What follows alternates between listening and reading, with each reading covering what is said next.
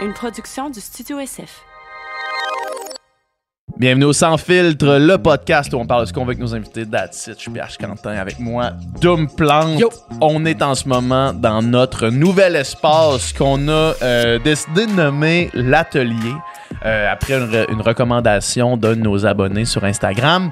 Euh, c'est un espace qui est lumineux, c'est un espace euh, dans lequel on n'a pas fermé les fenêtres, donc la lumière du jour entre. Du un espace qui fait du bien, un espace dans lequel on est, on est à l'aise, on est bien, on est assis un petit peu plus haut, en mode discussion dynamique. Puis si vous nous écoutez en ce moment, ben l'espace est disponible pour réservation. Donc vous pouvez euh, aller voir sur notre site web www. www puis ça existe plus ça.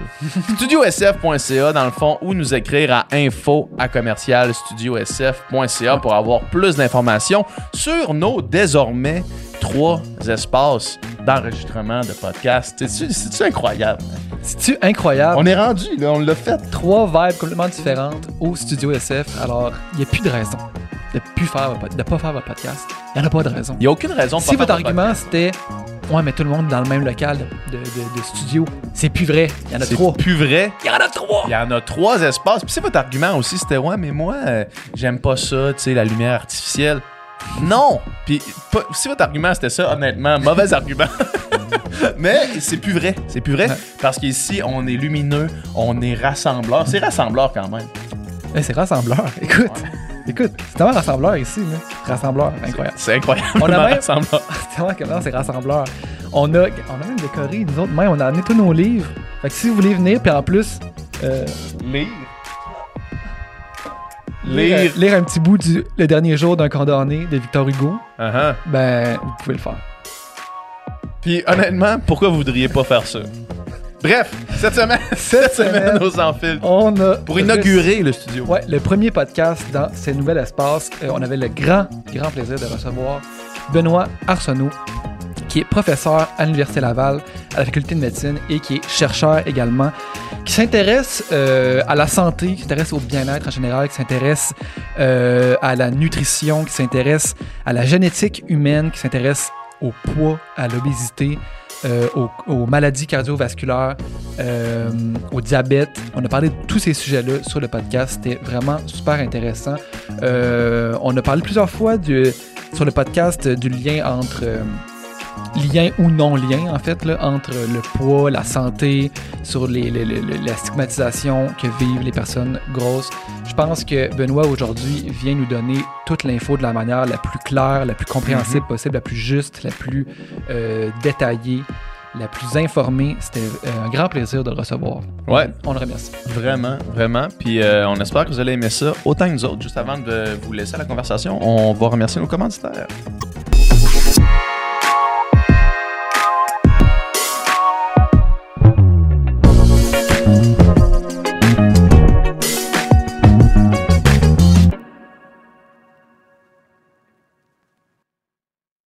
Ça roule. Merci d'avoir fait le chemin jusqu'à Montréal pour nous parler. C'est Ouais. excitant. Merci de l'invitation, les gars. Je suis content d'être là. Comme on disait, tu, tu inaugures le nouveau studio. Fait que Ouais. t'es le premier invité à avoir ce nouvel espace. Hey, c'est tout un honneur. En plus, avec la lumière du jour, là, c'est vraiment parfait. là. Est-ce qu'on se sent bien là, dans le studio? On se sent très confortable. ouais. très à l'aise. Alright. Euh, écoute, on en parlait un petit peu avant, mais euh, on, va, on va rentrer tout ça dans, dans le vif du sujet. Là. Nous, euh, ici au Sans Filtre, un des sujets, puis ça a donné de même quasiment. Là, pourquoi c'est devenu un sujet récurrent. Ben, probablement parce que c'est un sujet controversé quand même, parce que euh, le poids, le poids et la santé, chaque fois qu'on aborde la question ou chaque fois qu'on a abordé la question, euh, ben on s'est fait critiquer de l'aborder parce que j'imagine que c'est un sujet sensible pour beaucoup. Puis qu'on n'est pas non plus euh, des gens qui vivent euh, la marginalisation au quotidien, puis qui vivent cette... euh, ou du moins euh, qu'on vit avec le privilège d'être mince. T'en parlais dans le podcast de l'Uni, justement, la question du privilège de la minceur. Euh, puis on Mhm. pourra en revenir tantôt. Mais euh, c'est pour ça que c'est important, là, de recevoir quelqu'un qui euh, traite vraiment de la l'aspect santé et scientifique derrière la chose parce qu'on est drivé par la science ici au Sans. Filtre Podcast. Absolument. Puis euh, on aimerait ça avoir ta perspective sur un million d'affaires. Fait que euh, je sais même pas par où on pourrait commencer cette conversation là. là. Euh, On pourrait commencer par le commencement. Ouais. Dans le sens qu'on pourrait. tu sais, je regardais ta, ta feuille de route, tu sais, puis ton. ton sur le site de l'Université Laval ton, ton axe de recherche qui est, dans les grandes lignes, euh, santé et bien-être. Puis toi, c'est quoi qui t'a. Tu sais, puis la santé puis le bien-être, c'est une question qui, Large. qui, qui nous touche tous, là, puis qu'on on, on est tous à la recherche de la santé et du bien-être. Là, puis, mais toi, c'est quoi qui t'a euh, attiré vers ce sujet-là pour dire je vais en faire euh, ma carrière puis mon sujet de recherche maintenant? Non, mais ça, c'est une super bonne question. Écoute, on peut retourner très loin euh, à, mon, à mon adolescence. Là. Moi, j'ai j'ai toujours été super sportif. Puis, euh, moi, moi c'était le hockey dans le temps. Là. Tu sais, J'ai j'ai- j'ai grandi en Abitibi. Puis, tu sais, c'était le sport qu'il fallait, qu'il fallait pratiquer. J'étais gardien de but au hockey. Puis, tu sais, il fallait s'entraîner l'été pour faire les, les, les grosses équipes, pour jouer dans les grosses ligues. Puis, tu sais, c'était dans les années 90, je veux dire. Ouais. Puis euh, ben c'est ça là, tu sais pour performer, ben tu sais l'alimentation c'est c'est super important, l'activité physique, le fait de s'entraîner pendant l'été, fait que- Ouais. puis moi j'ai toujours été intéressé par les par les sciences aussi, particulièrement la biologie. Fait que là, je veux dire, je lisais toutes sortes de livres sur la nutrition, puis euh, tu sais comment bien s'alimenter pour pour bien performer avec euh, les concepts justement d'il y a 25 ans qui sont Ouais. pas nécessairement les mêmes qu'aujourd'hui. Mais euh, ça, on pourra en parler. Mais, mais moi, c'est c'est de là qu'est venu mon, euh, mon, mon intérêt pour, euh, pour justement la, la santé puis la bien-être. Puis évidemment, après, ben, euh, quand, quand j'ai commencé à faire de la recherche là-dessus, ben moi, j'ai fait mon bac en biochimie. Puis ben, à un moment donné, il fallait faire, euh, fallait faire des stages. Puis euh, je me suis comme décidé, parce que j'avais vraiment tripé sur les, les cours de, de nutrition et métabolisme que j'avais eu euh, à cette époque-là. C'était les seuls cours que je- dans, dans lesquels j'avais eu des A. là. Le reste, euh, c'était plutôt, euh, c'était plutôt moyen. Mais euh, j'ai commencé à faire mon stage justement. Je me souviens ma deuxième année du, du baccalauréat en biochimie. Puis j'avais j'avais contacté euh, un chercheur à l'hôpital Laval aussi parce que c'était juste à côté de chez nous. Puis il fallait que je fasse un stage. Puis finalement, euh, j'avais contacté euh, euh, le, le professeur Jean-Pierre Després qui, qui, qui, qui a été, qui, est- ben, je dirais qu'il est encore aujourd'hui un, un mentor pour moi. Puis euh, j'ai commencé à travailler avec lui. Puis je me souviens très bien, tu sais. lui, euh, au début, quand, quand j'ai commencé dans, dans le labo, la- ma première journée de stage, ben, il m'avait donné une pile de, de documents à lire. Ça, c'était il y a à peu près, euh, bon, presque une vingtaine d'années. Puis c'était à l'époque où est-ce que, tu sais, les articles scientifiques, c'était pas des PDF que tu euh, que, que, que t'écoutais, mais tu sais, que tu lisais, mais c'était c'était vraiment des articles sur du papier glacé dans des journaux scientifiques. tout ça. Ouais. Puis moi, je lisais ça. Puis ça a été la, ma première exposition à euh, cette idée-là que euh, la relation entre le poids puis la santé, ben c'est vraiment pas euh, ce euh, c'est c'est vrai, c'est vraiment pas comme c'est véhiculé dans, dans les médias par exemple. Puis lui, euh, c'est un c'est un expert international sur euh, oui l'o- l'obésité, mais surtout sur la distribution du tissu adipeux puis la composition corporelle. Euh, puis moi, j'avais jamais été exposé à ça. Puis quand j'ai quand j'ai lu justement mes premiers articles, puis je lisais ça, je me disais Wow, tu sais, ça fait super longtemps que je m'intéresse à cette question-là, puis j'ai jamais été exposé à ce à ce message-là parce que l'obésité c'est une condition qui est très très très hétérogène. Euh, Il y, a, y a des gens qui euh, peuvent avoir un poids qui est relativement élevé, mais qui sont pas nécessairement à risque de, de développer des maladies. L'obésité, euh, la façon qu'on va classifier ça ou l'association entre le poids puis la santé, ça va être selon l'indice de masse corporelle. L'indice de masse corporelle, c'est essentiellement le, notre poids sur la balance divisé par notre grandeur élevée au carré. Puis ben Il Ce manque- qu'il dit comme ça semble absolument stupide.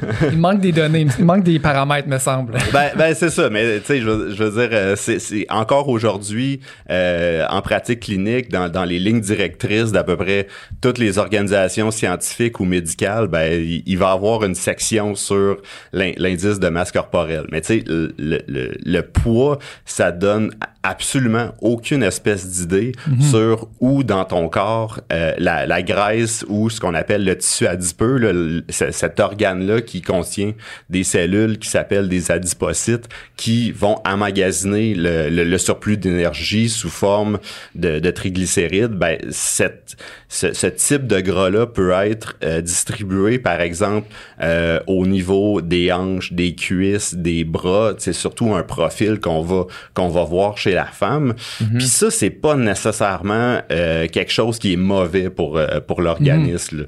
Euh, alors qu'au contraire, ben, chez l'homme, ben, la, la- le- il faut accumuler beaucoup moins de poids sur la balance pour euh, avoir une accumulation de, de tissu adipeux à des endroits qui, qui sont peut-être moins désirables pour euh, pour la santé. Donc, par exemple, euh, au niveau de l'abdomen, donc la graisse qu'on va appeler intra-abdominale ou viscérale. Je me rappelle avoir parlé de ça au cégep. Cégep 2, c'est Ah pas bon.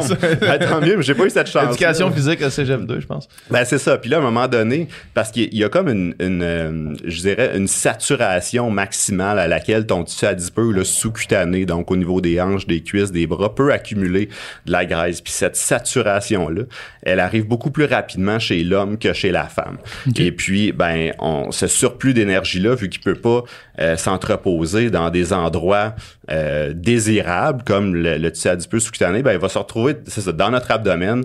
Puis, ben, plus souvent qu'autrement, ben, ça va se retrouver après ça dans notre foie, euh, dans notre cœur, dans nos muscles squelettiques, dans notre pancréas. Puis c'est vraiment ça qui va causer euh, des, des dommages Des à l'organisme, comme par exemple des, des problèmes euh, de, de cholestérol sanguin, de lipides sanguins, de sensibilité à l'insuline, d'hypertension. Donc, c'est des, c'est des phénomènes qu'on va retrouver mettons, à un, un certain IMC donné euh, beaucoup plus rapidement euh, chez l'homme que chez la femme. Parce que euh, chez la femme, il faut que, que la femme moyenne accumule beaucoup plus de poids pour avoir euh, autant de, de graisse intra-abdominale ou au mauvais endroit que les hommes. là. Tu sais, nous, on avait fait une étude justement. C'est intéressant, c'est la première fois que j'entends ça. Bon, ben, tant, tant mieux, ça, ça, ça sera déjà ça. Et puis, euh, ben, on a fait une étude justement euh, quand, quand j'étais étudiant au doctorat, parce que bon, après, euh, après mon, mon bac, j'ai j'ai fait une maîtrise en kinésiologie, puis après ça, un doctorat en physiologie, endocrinologie à l'Université Laval sous la supervision du professeur Després. Puis, ben, c'est ça, on avait regardé dans une, dans une grande étude qu'il avait faite qui s'appelle l'étude des familles de Québec, puis eux, il y avait euh, des techniques d'imagerie assez sophistiquées pour aller voir où exactement dans, dans, le- dans le corps humain la, la graisse Se retrouver était- les, Exactement. Donc, c'est avec des, des techniques là, par tomographie axiale, là, des scans. Puis on était capable d'aller vraiment voir euh, avec beaucoup de détails où est-ce que la graisse était située. Puis on s'est rendu compte que pour que les femmes accumulent autant de, de graisse indésirable qu'un homme a un indice de masse corporelle de 30, là, qui, qui est la catégorie qu'on dit obèse, là, j'ouvre les guillemets, ben, la femme, fallait qu'elle accumule un indice de masse corporelle jusqu'à 40. Donc, euh, c'est rendu là, c'est plus l'obésité comme de classe 1, mais c'est de classe 3. Là. Donc, euh, premièrement, c'est ça. Fait que quand on utilise euh, l'indice de masse corporelle en pratique clinique, ben, il faut savoir que tu sais, ça nous donne aucune espèce d'idée euh, de, de où la graisse est, est accumulée, puis où, euh, où les problèmes de santé vont, euh, vont se situer. Puis ça, on le voit aussi euh, dans, les, dans les grandes études épidémiologiques, là, des études qui ont, qui ont pris des hommes puis des femmes qui les ont suivis pendant 10, 15, 20 ans, puis ont regardé c'était quoi le risque associé euh, au, à un poids élevé. Ben là, plus ça va, plus on se rend compte que ben, toujours pour un certain indice de masse corporelle, ben, les hommes vont toujours être plus à risque euh, que les femmes. Puis ben, souvent, on va dire, comme par exemple, si je reviens aux, aux différentes définitions d'indices de masse corporelle puis des catégories, ben, on va dire que entre 18.9 puis 25, c'est comme le, le fameux poids santé. Entre 25 et 30, c'est une situation de surpoids ou d'embonpoint. Puis en haut de 30, c'est des situations d'obésité. Là, plus on se rend compte, de, euh, on fait de plus en plus de recherches là-dessus, ben là, on se rend compte aussi, ben, d'abord, dans un premier temps, c'est ça, qu'il y a des différences sexuelles, qu'il y a des différences à travers euh, différents groupes ethniques aussi, mais même que le surpoids, les, les indices de masse corporelle entre 25 puis 30, ce qu'on appelle le surpoids, ben finalement, c'est pas tant associé euh, au, au risque de mortalité, là, autant qu'on aurait pu euh, qu'on aurait pu penser. Puis une des façons aussi qui tu sais, si on, on veut absolument des, des métriques là, pour évaluer la- l'association entre le poids puis la santé, ben ce serait simplement de, de, de prendre un, de prendre son tour de taille. Et puis là, on le voit que ben peu importe l'indice de masse corporelle euh, avec le tour de taille, qui va comme être une espèce de façon qu'on a grossière là, d'estimer euh, où est située le- la, la graisse, si on a beaucoup de graisse intra-abdominale ou pas.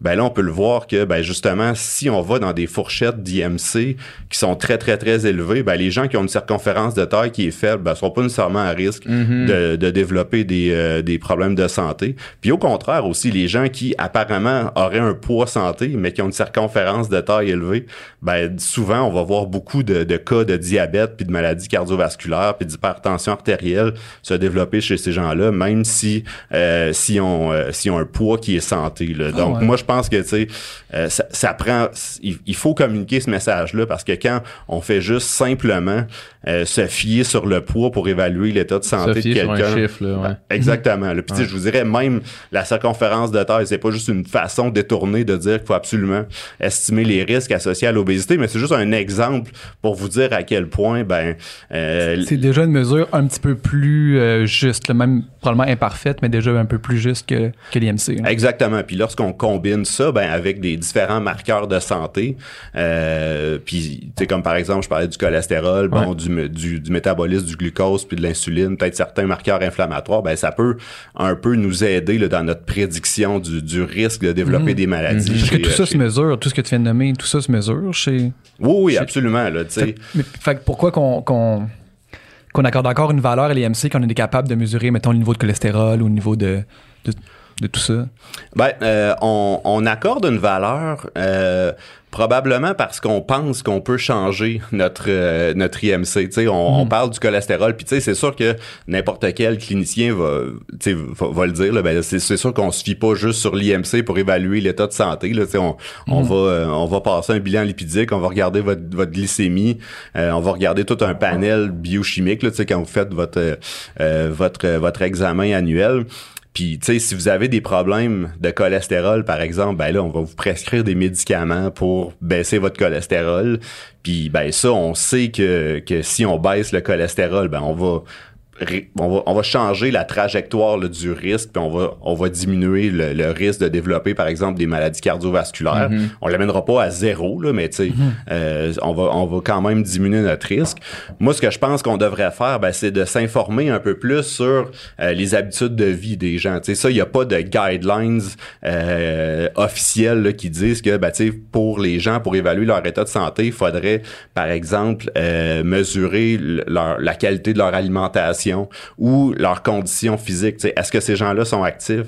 C'est quoi leur... euh, leurs conditions cardio-respiratoires. moi, je, je le dis souvent, si j'avais euh, un marqueur qui, qui pourrait prédire votre, euh, votre risque de, de, de, de mortalité cardiovasculaire ou même de mortalité de toute cause d'ici 10 ans, euh, ce serait pas l'IMC, ce serait pas le cholestérol, ce serait pas de la tension artérielle, euh, ce serait vraiment la condition cardio-respiratoire. Là. Tu sais, On, on te met sur un tapis, euh, on te fait un protocole pour monter tes fréquences cardiaques vraiment élevées, on mesure les échanges gazeux pour aller chercher la quantité maximale d'oxygène que, euh, que tu es capable de, de, de tolérer. Donc, ça s'appelle le VO2 max. Là. Ouais. Euh, PH, t'en as sûrement fait Ouais, des ouais. tests comme ça.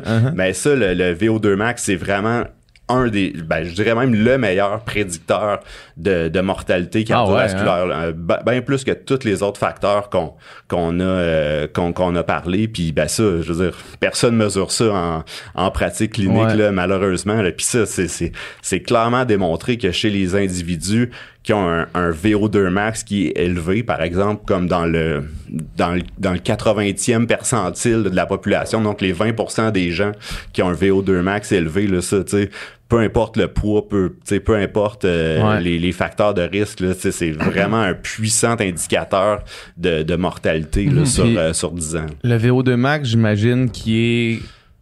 euh, qui, qui a une bonne corrélation avec le niveau d'activité physique pratiqué par les personnes, en fait? Oui, c'est sûr qu'il y a une grosse composante génétique aussi Ouais. au VO2 max. là. Il y a des Ouais. gens qui vont aller chercher des ouais, VO2 ouais. max euh, plus élevés. là. Des fois, je suis des, je suis des triathlètes pros là, euh, qui font des qui font des entraînements qui ont pas de bon sens puis qui ont les pulsations à 130 puis moi je suis à côté pour faire le même genre d'effort à 180 là, tu sais. Ouais, c'est ça. Puis il faut que tu sois capable de démonter tes fréquences Ouais. cardiaques aussi. Puis ça, c'est pas, pas tout le monde qui est capable de faire ça. là. Donc, euh, tu sais, il y, a- il y a une grosse, euh, je dis, composantes génétiques, euh, biologiques aussi, là, parce que pas tout le monde qui répond de la, de la même façon à ces tests-là, mais tu sais, je veux dire, les athlètes de haut niveau, quand même, ils vont quand même se retrouver dans, Dans le le 20e percentile, ouais. tu sais, c'est, sûr et certain, là. Fait que, tu sais, oui, il y a des petites différences, là, au niveau, au niveau du, du pic que tu peux aller, que tu peux aller chercher. Puis Mhm. même aussi, tu sais, je, je, je repense à ces études-là, puis je me dis, c'est, c'est peut-être pas nécessairement de cibler le, le fait d'être dans le 20e percentile, mais peut-être de pas être dans le 20e percentile le plus bas aussi, parce Ouais. que c'est là que les plus gros gains sont faits. C'est passer d'une condition physique qui est pas super bonne à une condition physique qui est moyenne. On va faire Mhm. beaucoup plus de, de- Ça va avoir un impact beaucoup plus important sur la santé de la population que si, par exemple, on passait du, du 60e au 80e Ouais, ouais, ouais. percentile. Ouais. Donc, euh, euh, voilà pour, euh, pour l'activité physique. là. Ouais. Mais et puis j'imagine que tu sais dans des dans des études comme tu parlais tout à l'heure, des études sur le long terme, sur le, le 10, 15, 20 ans où est-ce qu'on suit des gens, ça va être extrêmement difficile d'isoler un facteur pour essayer d'en comprendre si pour essayer de comprendre si c'est ça le, le facteur qui vient euh, jouer avec l'espérance de vie puis avec la longévité parce qu'il doit y avoir tellement de facteurs autres que euh, les, les mettons l'activité physique, la nutrition, euh, le poids, toutes ces choses-là, il doit y avoir un million d'affaires qui, qui rend ça quasiment impossible à, à saisir. là. Ouais, ben c'est ça. Nous autres, on, on s'intéresse beaucoup dans le cadre de, de, de mes recherches là, à trouver, mettons, l'algorithme parfait là, pour la, la prédiction du, du risque de maladie cardiovasculaire. Puis euh, finalement, tu sais, on, on essaie de développer toutes sortes de modèles pour améliorer la prédiction. Puis on va évidemment mesurer les facteurs de risque qu'on a mentionnés tantôt. Euh, puis c'est difficile d'avoir des études dans lesquelles ils ont mesuré, ou premièrement s'ils ont posé des questionnaires sur l'alimentation ou même les niveaux d'activité physique. Est-ce que vous avez un emploi qui, euh, qui, qui est manuel? Est-ce que vous faites de l'activité physique récréative? C'est quoi les sports que vous faites? Est-ce que vous marchez pour vous, euh, pour tra- aller travailler, etc. Donc ça, c'est difficile de trouver des cohortes qui ont mesuré l'ensemble de ces, euh, de ces paramètres-là. Puis il y a aussi la, la génétique aussi, parce que tu sais, quand, quand on parle de maladie cardiovasculaire, ben il y a une- il y, a, il y a évidemment aussi une grosse composante génétique. Puis ça, c'est- Mhm. je pense que c'est important d'en parler Ouais, aussi. tout à fait. Euh, puis tu sais, il y a des pour les maladies cardiovasculaires, là, il y a des, il y a des, des, des centaines, peut-être même des milliers d'endroits dans notre, dans notre génome qui ont des variants génétiques qui influencent l'expression de nos gènes, puis qui vont nous, nous mettre à risque de développer des maladies cardiovasculaires. là. Donc, je pense par exemple à des maladies génétiques comme l'hypercholestérolémie familiale, entre autres, qui, euh, tu sais, ça, c'est des enfants qui ont un cholestérol là, euh, qui, est, qui est dans le 99e percentile de la distribution de la population. Puis, tu sais, ces, ces enfants-là sont pas traités, ils peuvent faire des infarctus avant l'âge de Mhm. 10 ans. là, C'est pas une question d'habitude de vie, c'est vraiment une question, c'est vraiment génétique. C'est ça, pas du tout. Mais que- quand, quand, quand on, ben c'est ça, dans, dans ces situations-là Ouais. extrêmes, c'est évidemment seulement la génétique, mais quand on regarde au niveau populationnel, ben, on- on- ce qu'on ce qu'on remarque, c'est que les, les gens qui sont plus à risque de faire des infarctus, c'est les gens qui ont des facteurs de risque, mais qui ont aussi une prédisposition euh, génétique. Mm. Sais, Donc, moi, je, suis- je, je pense que le fait de faire du sport, le fait d'avoir une, une alimentation tu sais, qui se rapproche des, des guidelines, par exemple, du guide alimentaire canadien, d'avoir une bonne qualité nutritionnelle, on peut faire beaucoup pour la prévention des, des maladies cardiovasculaires, c'est sûr et certain, mais c'est sûr qu'il y a une composante génétique aussi qui fait en sorte que ben, même si euh, même si on fait tout ce qu'il faut, ben, on va on peut quand même avoir des, des maladies cardiovasculaires. Ça, je pense que c'est un c'est un message qui, qui est important de communiquer, pas juste pour les maladies cardiovasculaires, mais pour d'autres maladies chroniques, comme par exemple le diabète de type 2. Tu sais, il y a des gens qui se font qui se font faire des diagnostics puis euh, ou qui, qui vont carrément avoir un infarctus puis euh, qui vont euh, qui vont avoir tu sais, des, des, grosses conséquences psychologiques euh, euh, après avoir développé des maladies comme ça parce que tu sais ils regardent regardent les journaux puis ils se font dire que ben toutes ces maladies là c'est dû aux habitudes de vie puis tu sais Mhm. si tu as eu des, des maladies ben c'est à cause de tes habitudes de vie puis il y en a qui vont regarder ça et se disent ben voyons donc c'est de ma faute si j'ai si j'ai fait un infarctus ou c'est de ma Mhm. faute si j'ai développé le diabète de type 2 Pourtant, je- j'essaie de faire tout comme du monde, puis ça marche pas. tu sais, Ouais, je- c'est ça, c'est ça. Puis même des gens qui font tout tout croche, puis, Ouais. puis ils, ont, ils ont juste une ça. génétique qui, qui, qui les prédispose pas à ces maladies-là.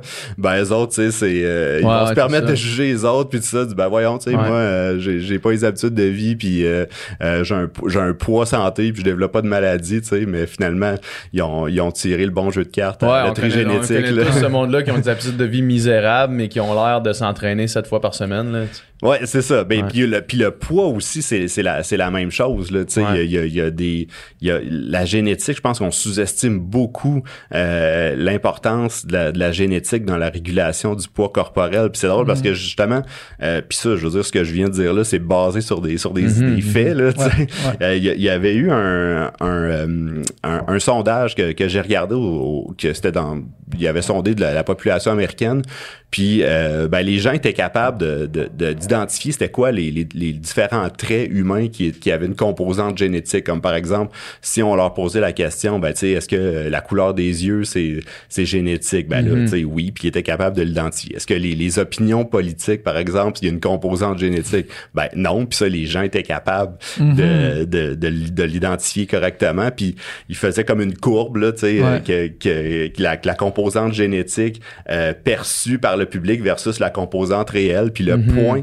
qui s'éloignait le plus de la courbe, c'était l'obésité, justement. Parce Ah que ouais. les gens, ils pensent que ben, le, le poids, c'est régulé euh, seulement par, euh, par notre volonté, puis notre nutrition, puis nos, habitudes d'activité physique, alors que ben il y a des grosses composantes génétiques au poids.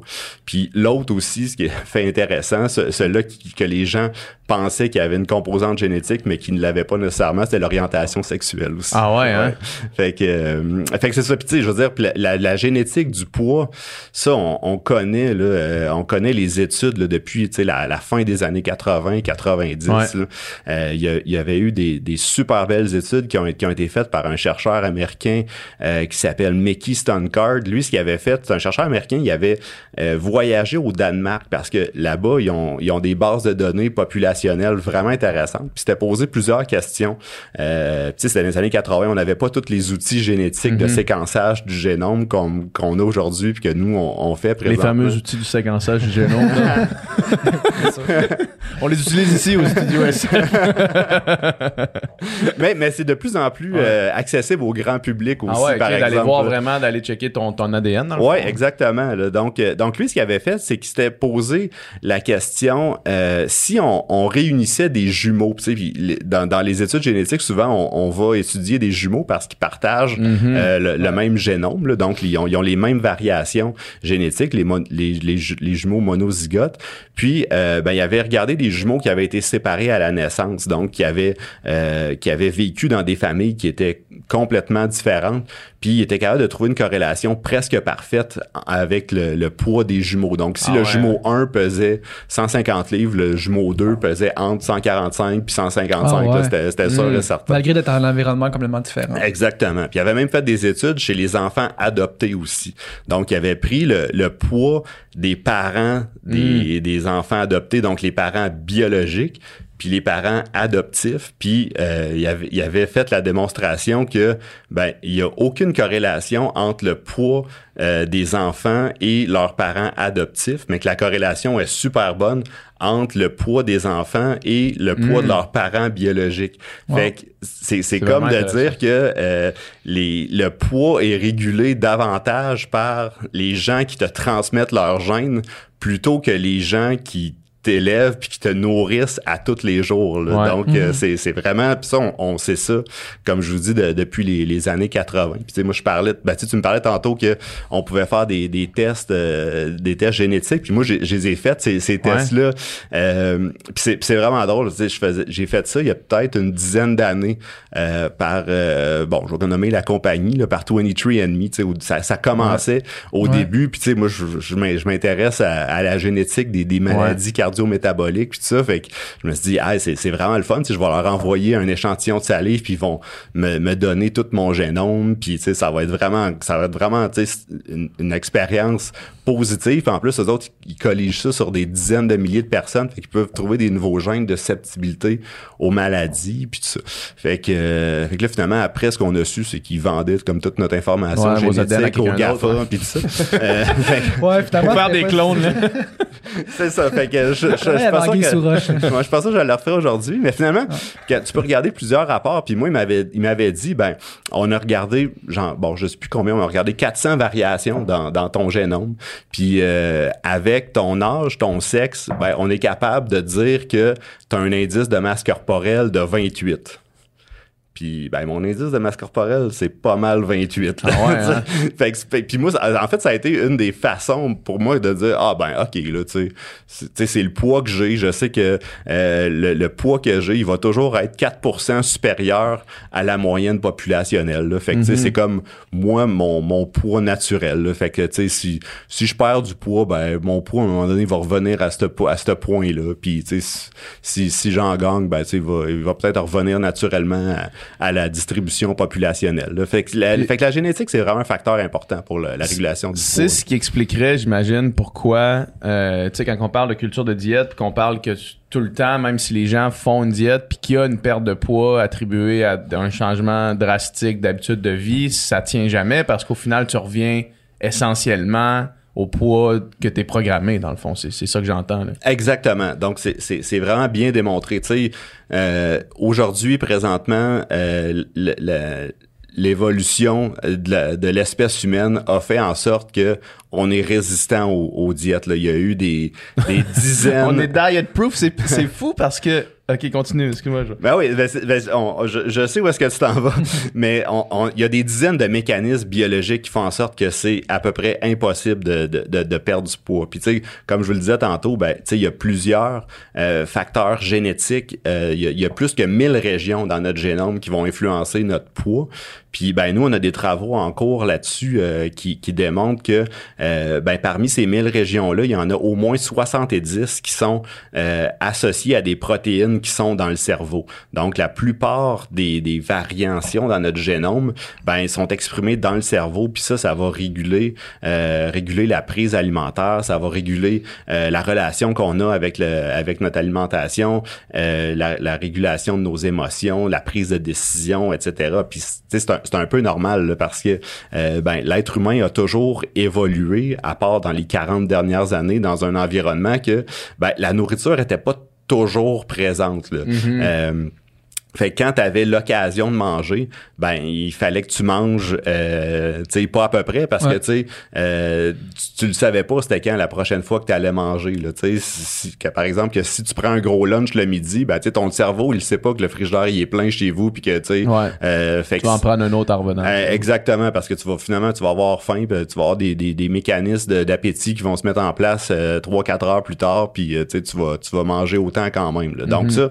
ça c'est une des composantes euh, de, l'aspect euh, de l'aspect biologique aussi. Puis tu sais, quelque chose qu'on voit aussi surtout chez les femmes, c'est euh, parce qu'il y a beaucoup d'hormones aussi qui vont qui vont réguler notre notre prise alimentaire. Il y en a une, par exemple, dont, on- dont on, on parle pas beaucoup. Tu sais, quand on parle d'hor- d'hormones, souvent on va parler des hormones thyroïdiennes, de l'insuline, ces choses-là. Mais une hormone qui est sécrétée par notre tissu adipeux, donc par nos cellules graisseuses, qui s'appelle la leptine.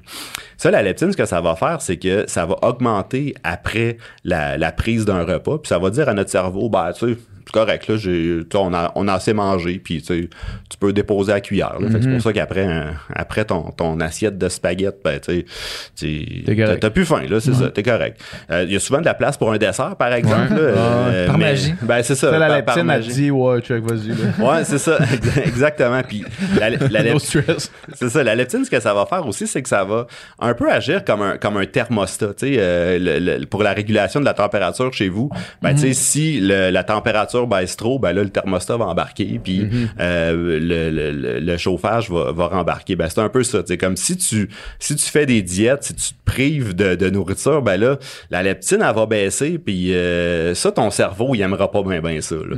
Euh, puis ça, si, si elle, elle baisse beaucoup trop, la, la leptine, ben là, c'est comme si tu envoyais un, un message à ton, à ton cerveau que euh, ben là, tu es en situation de stress, puis tu es en situation de famine. Puis ça, ça va influencer aussi beaucoup la reproduction.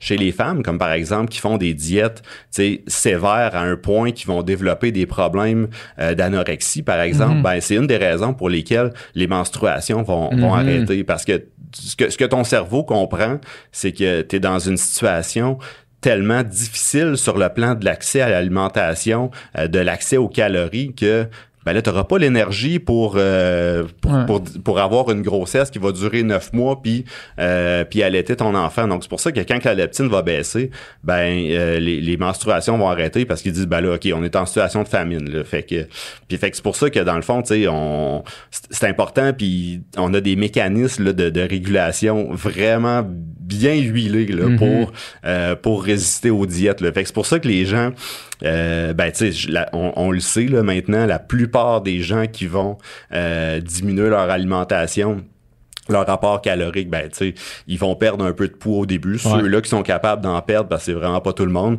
Puis ben pour ceux qui, qui sont capables d'en perdre, ben là on va voir soit après trois mois, après six mois, des fois après un an, ben le poids naturellement, comme on parlait tantôt, il va revenir, euh, il va revenir à, à ce qui était au départ. là. Puis, mettons qu'on prend la question la plus simple, mais en même temps, j'ai l'impression que la réponse va être extrêmement complexe. Si j'ingère moins de calories que j'en dépense dans une journée, qu'est-ce qui se passe? Parce que, tu sais, on voit souvent, le, le- on- en tout cas, dans cette espèce de culture de diète-là, puis de, de minceur, puis de perdre du poids, euh, souvent, on voit cette équation-là comme étant simplifiée au plus bas possible. Pour perdre du poids, il faut que tu ingères moins de calories que tu en dépenses. Qu'en est-il? Ben, ben, c'est vrai, là, tu sais, euh, ça, c'est une, des premières lois de la thermodynamique, là, tu sais, Ouais. rien ne se perd, rien Ouais. ne se Ouais, crée. exact. Euh, fait que si tu es capable de, de, de, de maintenir un déficit calorique euh, à long terme, ben la plupart des gens vont perdre, vont perdre du poids. Ben, Mm-hmm. bon, peut-être pas la plupart, c'est parce que c'est difficile de. parce que, tu sais, Il n'y a pas vraiment d'études qui ont, qui ont été faites là-dessus. Donc, il y a des gens qui vont perdre du poids, il y a des gens qui en perdront pas nécessairement. Puis ça, encore une fois, il y a une grosse composante génétique à savoir dans une situation de restriction calorique, euh, qui va perdre du poids puis qui n'en perdra pas. Euh, puis là, tu sais, j'ai des travaux en tête d'un chercheur même de l'université Laval qui s'appelle Claude Bouchard qui a, qui a- qui a- qui a fait ça. Euh, eux, ce qu'ils ont fait, c'est qu'ils ont pris des jumeaux puis ils ont pas mis sur, sur une restriction calorique, mais ils ont mis dans un dans un excès de, de, de calories. Donc des jumeaux. Pas mal plus le fun que la restriction. là. Mettons, que tu te fais, mettons que tu te fais choisir pour cette étude-là. là. C'est comment pile ou face, il y en a un qui va être en excès, l'autre en restriction. Littéralement, Thomas Stam tous les jours. Ouais, c'est Ouais, c'est ça. Thomas- C'est un- open bar, là. Exactement. Mais, mais finalement, on pense que on pense que c'est facile là, de- de- d'être en, en, en surplus Sur- ouais. énergétique, mais c'est c'est plus challengeant qu'on pense. Là. Puis justement, lui, ce qu'il avait fait, c'est qu'il avait pris des. Ben, c'était pas lui, c'était toute une équipe à l'Université Laval qui avait mis des jumeaux en, en surplus calorique pendant 100 jours.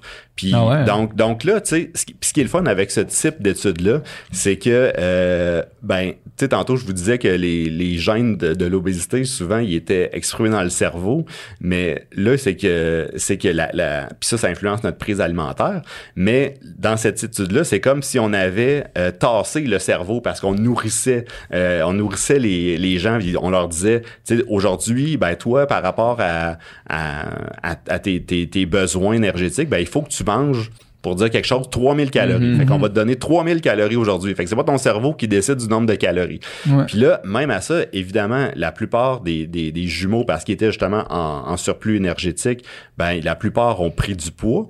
Mais encore une fois, il y en a qui ont pris 2 kilos, il y en a qui ont pris 10 kilos. Mhm. Puis si le premier jumeau avait pris 2 kilos, l'autre en avait pris 2. Mhm. Puis si dans un autre set de jumeaux, il y en a un qui avait Mhm. pris 10 kilos, l'autre en avait pris 10 aussi. Ouais. Puis ça, ça a été fait aussi au niveau de la restriction calorique. Donc, au lieu de faire un, un surplus énergétique, on fait une restriction calorique, corrélation parfaite, euh, avec une restriction calorique autant faite par l'alimentation que par l'activité physique. Parce que, ben, tu sais, on, on- on peut jouer sur la, la balance énergétique en diminuant l'apport, Ouais. mais aussi en, en augmentant la, la dépense énergétique. Puis dans les deux cas, les, les résultats étaient, étaient, étaient sans équivoque dans le sens que euh, on, on perdait du poids quand on était en, en balance énergétique négative, mais il y avait une variabilité interindividuelle qui était vraiment impressionnante. On interrompt le podcast pour vous parler encore une fois d'Oxio. Oxio! Ça, c'est rendu le trademark. On fait juste dire le nom de la compagnie avec genre un falsetto un peu haut. Oxio!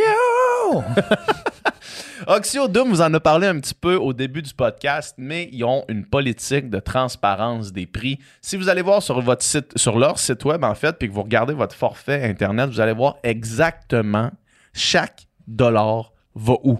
Fait qu'il n'y a pas de surprise, il n'y a pas de frais cachés, il n'y a pas de variabilité.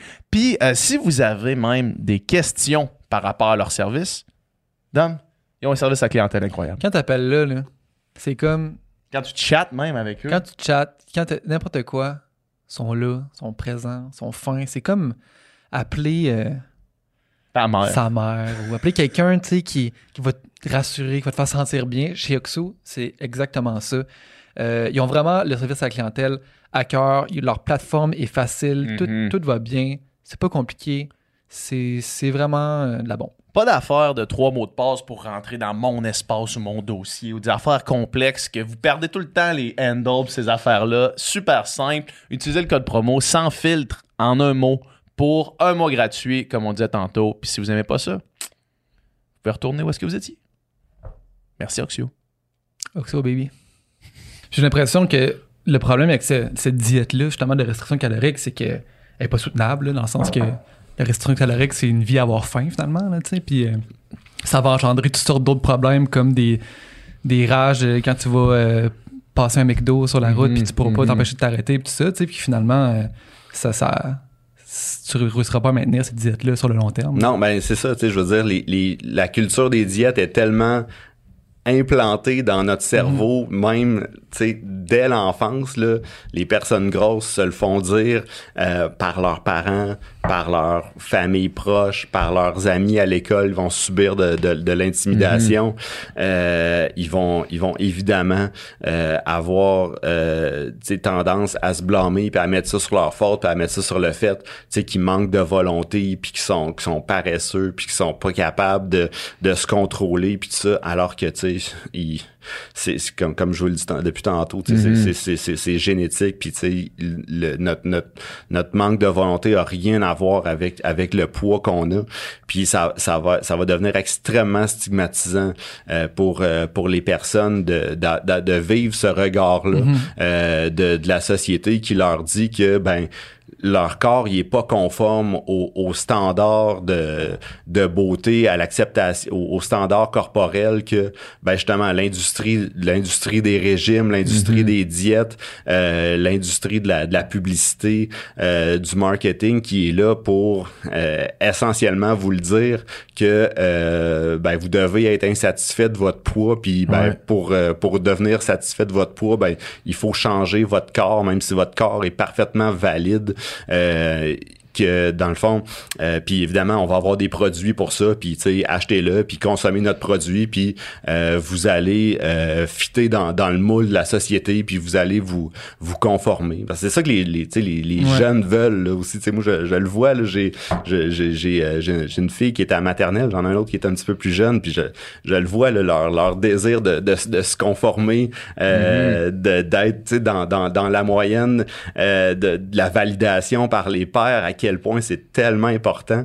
Ben tu sais imaginez parce que dans le fond t'as as tiré comme le mauvais jeu de cartes à, à loterie génétique puis évidemment on peut entrer dans dans toutes sortes d'enjeux euh, socio-économiques euh, des enjeux de, de, de, de climat familial etc euh, ben ça peut devenir ça peut devenir vraiment dommageable à long terme chez ces gens-là qui vivent dans cette culture-là pendant, tu sais, pendant des années. Là, souvent, c'est toute une vie à, à avoir une estime de soi qui, qui, est, qui est vraiment mise à mal par, euh, par la société dans, dans laquelle on Mhm. vit, par le regard que, que les autres ont sur nous. là. Une personne qui, euh, mettons, qui a une alimentation qui, qui, qui, qui est pas optimale, mettons, puis qui, qui est sédentaire, est-ce que, mettons, de changer ses habitudes de vie-là, commencer à bouger, commencer à mieux manger, plus de fruits et légumes, etc., est-ce que ces changements-là vont résulter souvent en une perte de poids ou pas nécessairement? Ben peut-être, peut-être que oui, peut-être que non. Tu euh, on on le sait pas là. Puis, tu moi, ce que ce que ce que ce que j'entends souvent, tu comme par exemple quand les gens vont consulter leur médecin, par exemple, puis tu sont sont en, en situation de surpoids ou d'obésité, puis euh, ben ils vont voir leur médecin pour consulter pour n'importe n'importe quoi, un problème de genou, euh, Mhm. euh, des migraines ou ben, tu sais, peu importe. La première chose qu'ils vont se faire dire, ben tu sais, c'est perdre du poids. Euh, ok, perdre du poids, oui, mais tu sais comment comment on perd du poids Mhm, là?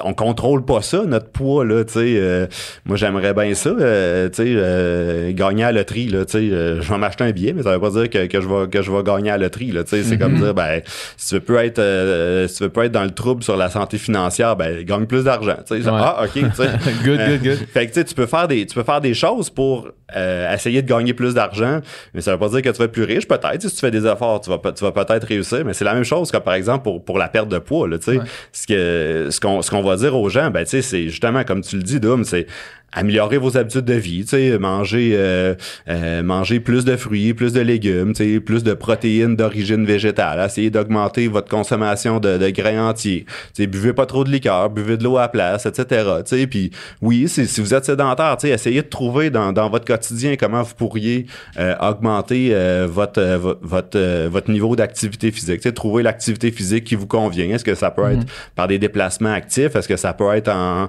en, en, se lançant dans une ligue de garage au hockey, est-ce que c'est en faisant de la danse, tu sais, peu importe, est-ce que ça peut être mettons pour les personnes plus âgées en faisant plus de jardinage, etc. Ben, tu sais, moi, je suis vraiment pour ça, là, tu sais, puis je veux dire, euh, c'est démontré scientifiquement que peu importe le poids, tu sais, le fait de faire ces changements-là, ben, ça va avoir une incidence vraiment positive sur le risque de, de diabète de type 2 puis de maladies cardiovasculaires, etc. Mais ça veut pas dire que ces gens-là vont, vont perdre du poids nécessairement. Il y en a qui vont perdre du poids, mais je pense que la plupart des gens en perdront pas. Mais ce, qu'on, ce que je sais, par exemple, c'est que tout le monde va, va améliorer sa santé. là. Fait que c'est pour ça que quand on parle de, de- de- du traitement de, de l'obésité, par exemple, ben, tu sais, moi, je vois essentiellement deux, deux options. C'est soit la, la voie des, des régimes amaigrissants puis euh, de la restriction calorique à l'extrême qui euh, va faire perdre du poids à certaines personnes, mais surtout euh, ça ne fera pas perdre de poids à long terme. Puis même, justement, quand tu fais ça, ben souvent, tu vas reprendre le poids.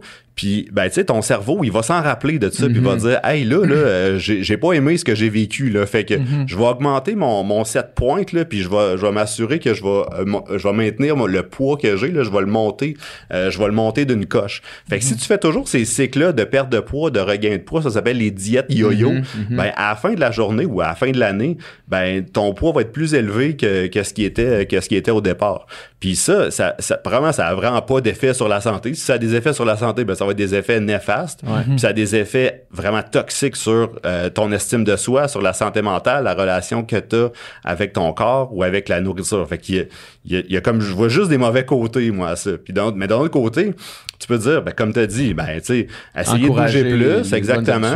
Il y en a qui vont perdre du poids, il y en a qui perdront pas de poids, mais on le sait que tout le monde, à la fin de la journée, va, va améliorer sa santé. Fait que c'est pour ça qu'il faut d'abord jouer sur ce message-là, mais aussi changer les normes sociales, là, tu sais, pour dire, ben là, Ouais. tu sais, euh, le, le poids, c'est, c'est, c'est, c'est une variable parmi tant d'autres qui va définir, euh, dé- définir une personne, puis c'est pas euh, parce qu'une personne a un poids élevé que c'est une mauvaise personne ou qu'elle est paresseuse ou elle manque de volonté. C'est un attribut de cette personne-là. Euh, c'est pas à ces personnes-là de, de, de, se, de modifier leur corps pour adhérer aux normes sociales. C'est euh, aux normes sociales à évoluer pour être sûr qu'on crée un environnement qui est inclusif pour, euh, pour toutes les personnes, peu importe leur poids.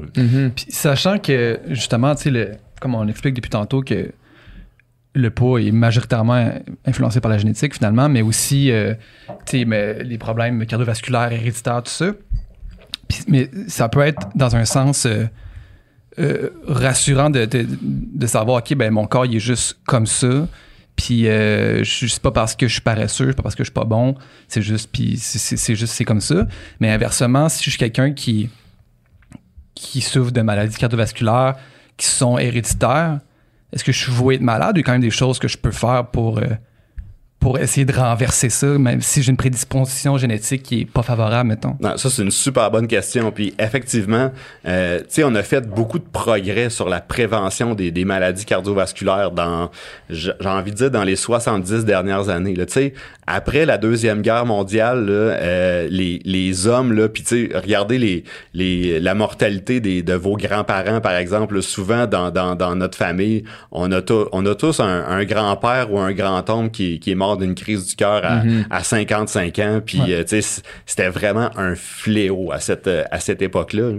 Puis, on a fait des progrès spectaculaires sur la, sur la prévention des, des maladies cardiovasculaires, que ce soit avec des, des médicaments, avec des nouvelles techniques chirurgicales, puis en, en prévention de, de, de certains facteurs de risque. là. Donc, euh, souvent, tu sais, évidemment, quand tu fais un infarctus à 55 ans, mais c'est parce qu'il y a une- il y a une bonne composante génétique à ça. C'est pas tout le monde qui fait des infarctus non plus. Puis, ben, effectivement, je, veux dire, il y a, y a plusieurs façons qui sont supportées par la science de diminuer son risque, même si on a une histoire familiale, même si on a un profil génétique qui est peut-être pas optimal euh, parce que justement on a tiré le mauvais jeu de cartes à la loterie génétique des maladies cardiovasculaires. Ben le fait de, de, de bien manger, le fait de bouger, le fait de prendre ses médicaments aussi, euh, tu sais des pilules contre le cholestérol, contre l'hypertension, même tu sais souvent on va dire on va dire des prendre au, de, de, de prescrire ça à des gens qui ont déjà fait un infarctus, mais là peut-être que dans ces situations là on pourrait donner des, des médicaments à titre préventif parce que justement il y a, un- il y a un- il y a une histoire familiale. là. Fait que tu sais souvent moi tu sais quand j'entends ça que tu sais les maladies cardiovasculaires c'est c'est euh, essentiellement juste dû aux, aux habitudes de vie, ben tu sais c'est c'est basé sur une science qui est qui est très euh, qui, qui est pas très solide disons là tu sais que c'est des études observationnelles t'es pas capable nécessairement d'établir un, un lien de cause à effet entre tout ça puis euh, ben justement moi ce que je dis c'est ch- chez ces gens là ben tu sais euh, prenez-en des, des médicaments, là, ça va vraiment orienter, la, diminuer la trajectoire du, du risque, puis ça va diminuer votre risque. Là, tu sais, je veux dire, moi, je, j'ai vu récemment que j'avais un, j'avais un cholestérol qui, qui était élevé. Là, tu sais, moi, je, je fais, je fais, mes- je fais mes 150 minutes d'activité physique par semaine. euh, tu sais, je veux dire, euh, je mange quand même bien. Là, tu sais, j'ai une alimentation presque, presque entièrement végétale. Mais là, je veux dire, euh, mon, mon médecin m'a dit, ben là, tu sais, ton, ton, ton cholestérol est élevé. Puis aussi, bon, j'ai regardé aussi mes facteurs génétiques qui étaient peut-être pas nécessairement euh, favorables. Fait que là, je me dis, tu sais, je pense que je vais prendre une pilule contre le cholestérol. Là, tu sais, je veux dire, il y a tellement de, il y a tellement de désinformation aussi Ouais. là-dessus. Là, Euh, c'est, euh, c'est complètement fou là, sur le cholestérol puis la santé. Là, Euh, tu sais, si, si tu regardes les, les, les, les euh, en tout cas, je n'encourage pas les gens de faire ça, là, mais tu sais, Mais c'est quoi qu'on entend principalement comme désinformation? ben, c'est c'est c'est que les, les pilules contre le cholestérol, par exemple, que c'est inutile, que c'est inefficace, qu'il y a trop de gens qui en prennent pour rien, puis, le- puis finalement que le cholestérol, c'est pas vrai, que c'est un facteur de risque des maladies cardiovasculaires. Sais, c'est- c'est c'est pas mal la, la même rhétorique que les que les théories conspirationnistes sur la COVID. Là, moi, je suis juste content d'entendre ça parce que pendant ce temps-là, j'entends plus les théories du complot sur le cholestérol. Ils sont que- occupés à autre chose. là. Exactement. Donc, c'est c'est- c'est ça. Fait que, fait que tu sais, je veux dire, les, les, les, les- je pense, en tout cas, il y, a- il y a des études assez, assez euh, bien faites là, qui démontrent que, euh, ben, finalement, tous les effets secondaires qu'on parle de ces médicaments-là, sont pas si importants que ça. Mm-hmm. là, puis, euh, je- puis en plus, c'est des médicaments qui sont, qui sont génériques, qui coûtent rien. Fait que, euh, c'est ça. Moi, quand, quand j'ai vu que j'avais un, un profil de risque qui, qui me mettait peut-être à risque, je me suis dit, ben, écoute, non, je pense que je suis rendu là. là. Puis Ouais. je suis pas à la fin du monde, là, je suis pas une mauvaise personne pour autant. Là, c'est- prendre sa santé en main, c'est important. Là, Ouais. Souvent, euh, il est souvent trop tard pour euh, décider de prendre sa, sa santé en main, mais il est jamais trop tôt. C'est un peu comme investir dans un REER. Là. Euh, tu plus tu es jeune puis tu investis, ben, plus tu vas avoir des bénéfices qui sont à long terme, alors que si tu commences à cotiser à ton REER à 58 ans, ben là, tu n'en verras pas tant de bénéfices que ça. Mhm. Mhm. Ça fait deux fois que tu le mentionnes. Puis, euh, puis ici, on, on en a parlé aussi euh, souvent au, au studio SF, au Sans fait le podcast, euh, de la de l'alimentation végétale pour la santé cardiovasculaire. Puis, euh, moi, je suis vegan, euh, personnellement. Puis, dans ma transition, on a abordé les, les, les arguments éthiques, les arguments environnementaux qui étaient hors de tout doute, puis desquels on, on posait plus de questions. Par contre, les arguments de la santé ont été challengés souvent. Euh, tu sais, euh, il y a beaucoup de monde qui prône que la viande rouge est mal pour vous, sauf que ça, ça a été remis en question euh, par des études, par des, par des, notamment les conversations qu'on avait avec Olivier Bernard, là, le pharmacien, qui disait que c'était pas si clair que ça, qu'il y avait un lien. Toi, tu dis prône une alimenta- alimentation végétale. Euh, Est-ce que la viande a des liens de causalité avec les maladies cardiovasculaires ou la santé cardiovasculaire? Qu'est-ce que la science nous dit là-dessus? là? Bon, euh, je, je suis content que tu poses la question. J'ai vu que tu avais mangé au Love en plus hier. T'en as profité Ouais. pour. Ben ouais, tant qu'à venir à Montréal. Ah, euh, un des bons, un des bons. Exactement. Fait que euh, non, effectivement, comme, comme je te dis, ben, tu sais, toi, t'es vegan. Moi, j'ai essayé de l'être. Ça a, été- ça a duré, euh, ça a duré 48 heures, là, euh, avec, euh, avec deux petites filles qui veulent du bacon. Ouais, c'est, ouais. c'est plus, c'est plus facile à. C'est eux qui décident. Ouais, c'est ça, c'est pas moi qui décide tant que ça, là. Quand le bacon il est cuit devant toi, c'est plus dur de dire non. Ouais, puis, euh, soit je, je l'ex- je l'expérimente des fois de voir le bacon là faire non. Ah ouais, puis autre parenthèse sur le bacon aussi, tu sais, le bacon vegan, moi j'aime bien ça, Ouais. mais le regard de désespoir que Ah, j'ai eu quand j'ai fait goûter ça à mes filles, là, c'était même, même si en tout cas, fait que- Parce en tout cas, qu'elle, elle, elle s'attend au goût du bacon. Toi, tu sais que t'auras pas le goût du bacon, mais elle, elle s'attend à ça encore. c'est- dire à quel point hein, nos mécanismes centraux sont, sont, sont importants là, dans, tu dans notre quête de, de trouver quelque chose qui est gras, salé, satisfaisant. Là, quand tu regardes tes enfants, là, c'est, euh, aussi. c'est- t'as beaucoup de réponses à tes questions quand tu fais ça. fait que pour en revenir à ta question, ben moi je pense que euh, tu sais, on peut se poser des questions. Est-ce que tel aliment est meilleur que l'autre? Est-ce que, euh, bon, si, ça.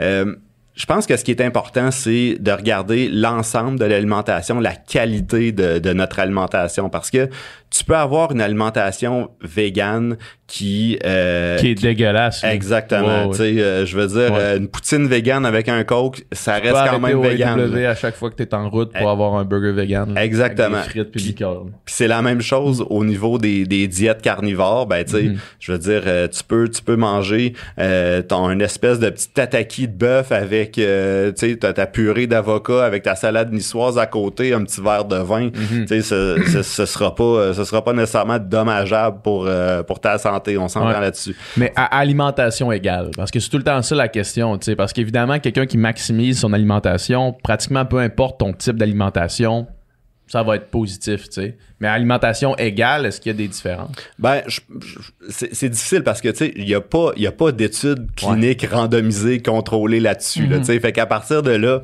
on, on peut juste spéculer euh, essentiellement, là. Mais, tu sais, une des raisons pour laquelle euh, les, les, les, les lignes directrices, puis, tu sais, Santé Canada, puis, bon, euh, l'American Heart Association aux États-Unis vont, ils vont ils vont suggérer aux gens de se tourner vers une alimentation végétale, ben c'est aussi pour diminuer les gras saturés là, tu sais, je veux dire je- ça aussi je comprends que je comprends que c'est débattu là, mais je pense que le- il y a quand même un consensus qui qui, qui dit que tu sais moins tu consommes de, de gras saturés, là, tu sais les gras saturés on va retrouver ça dans, dans les produits laitiers, dans les produits de viande rouge, etc. Ben tu sais je pense que euh, je pense que ta santé va euh, va, va mieux euh, ouais ben c'est ça. Mais effectivement tout ça s'inscrit dans un contexte de, de qualité nutritionnelle. là. Fait que, sais, moi quand je regarde les études en nutrition qui disent ah ben là euh, arrêtez de manger tel aliment parce que euh, tu sais ça, ça, ça cause le cancer puis tout ça ben là tu sais probablement il y a pas d'études randomisées qui ont été faites là-dessus là puis euh, ben quand tu te mets à ajuster pour d'autres facteurs qui sont corrélés avec la consommation de de, de, de cet aliment là Mm-hmm. ben tu sais il faut faire attention là fait que tu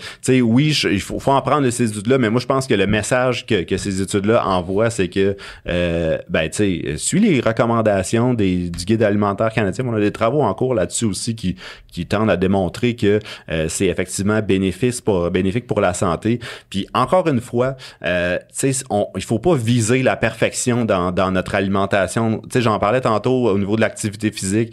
Quand on est au 90e percentile tu sais je veux dire il y a pas de gros gain à faire que de monter au centième percentile. Mais pour les gens qui ont une qualité al- euh, nutritionnelle qui est peut-être en bas de la, de la, de la moyenne ben tu sais de, de faire des petits efforts là pour puis c'est, c'est là qu'on va faire des gains euh, je pense en, en santé publique là. Fait que tu sais ça c'est une chose qu'on qu'on qu'on essaie de qu'on essaie de passer comme message mais c'est aussi tu sais, on le voit présentement avec le prix des aliments qui est en Ouais, train là, on d'exploser. se frappe un peu au mur du socio-économique. là, Exactement, puis tu sais, C'est d'acheter des légumes, ça coûte un bras. C'est ça. Fait que les gens qui sont privilégiés vont pouvoir continuer à, euh, à, à- à bien s'alimenter parce que, ben, tu sais, ça, ça occupe une petite pour un petit pourcentage de leur budget. Fait que tu sais que ton alimentation passe de de de, de je sais pas moi de 16 à 18% de ton budget, ben tu sais ça ça change pas grand-chose mais quand c'est la, la moitié de ton budget qui passe euh, dans dans l'alimentation là tu sais tu vas faire des choix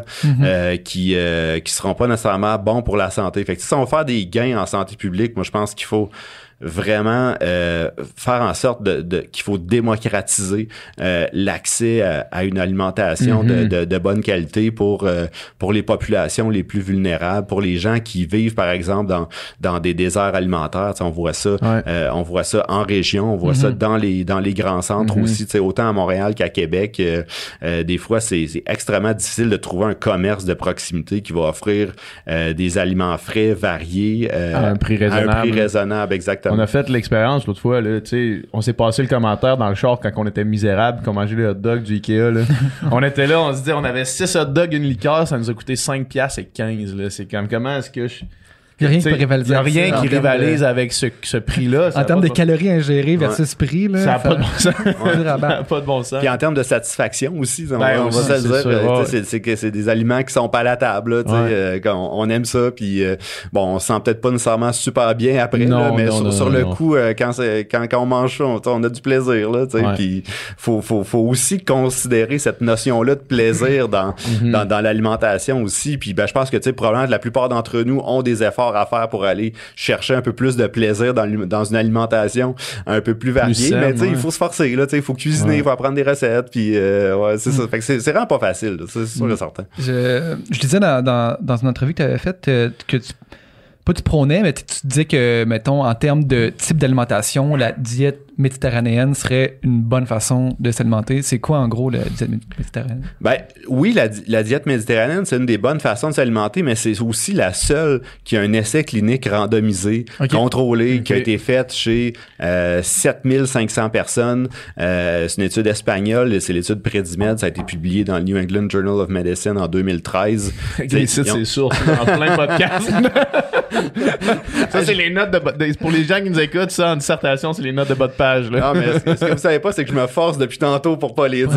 Ah, ouais, ok, parce que tu connais toutes depuis tantôt. mais tu fais bien de la nommer. Celle-là est unique. Ouais, puis, là, euh, je standard. l'échapper une. là.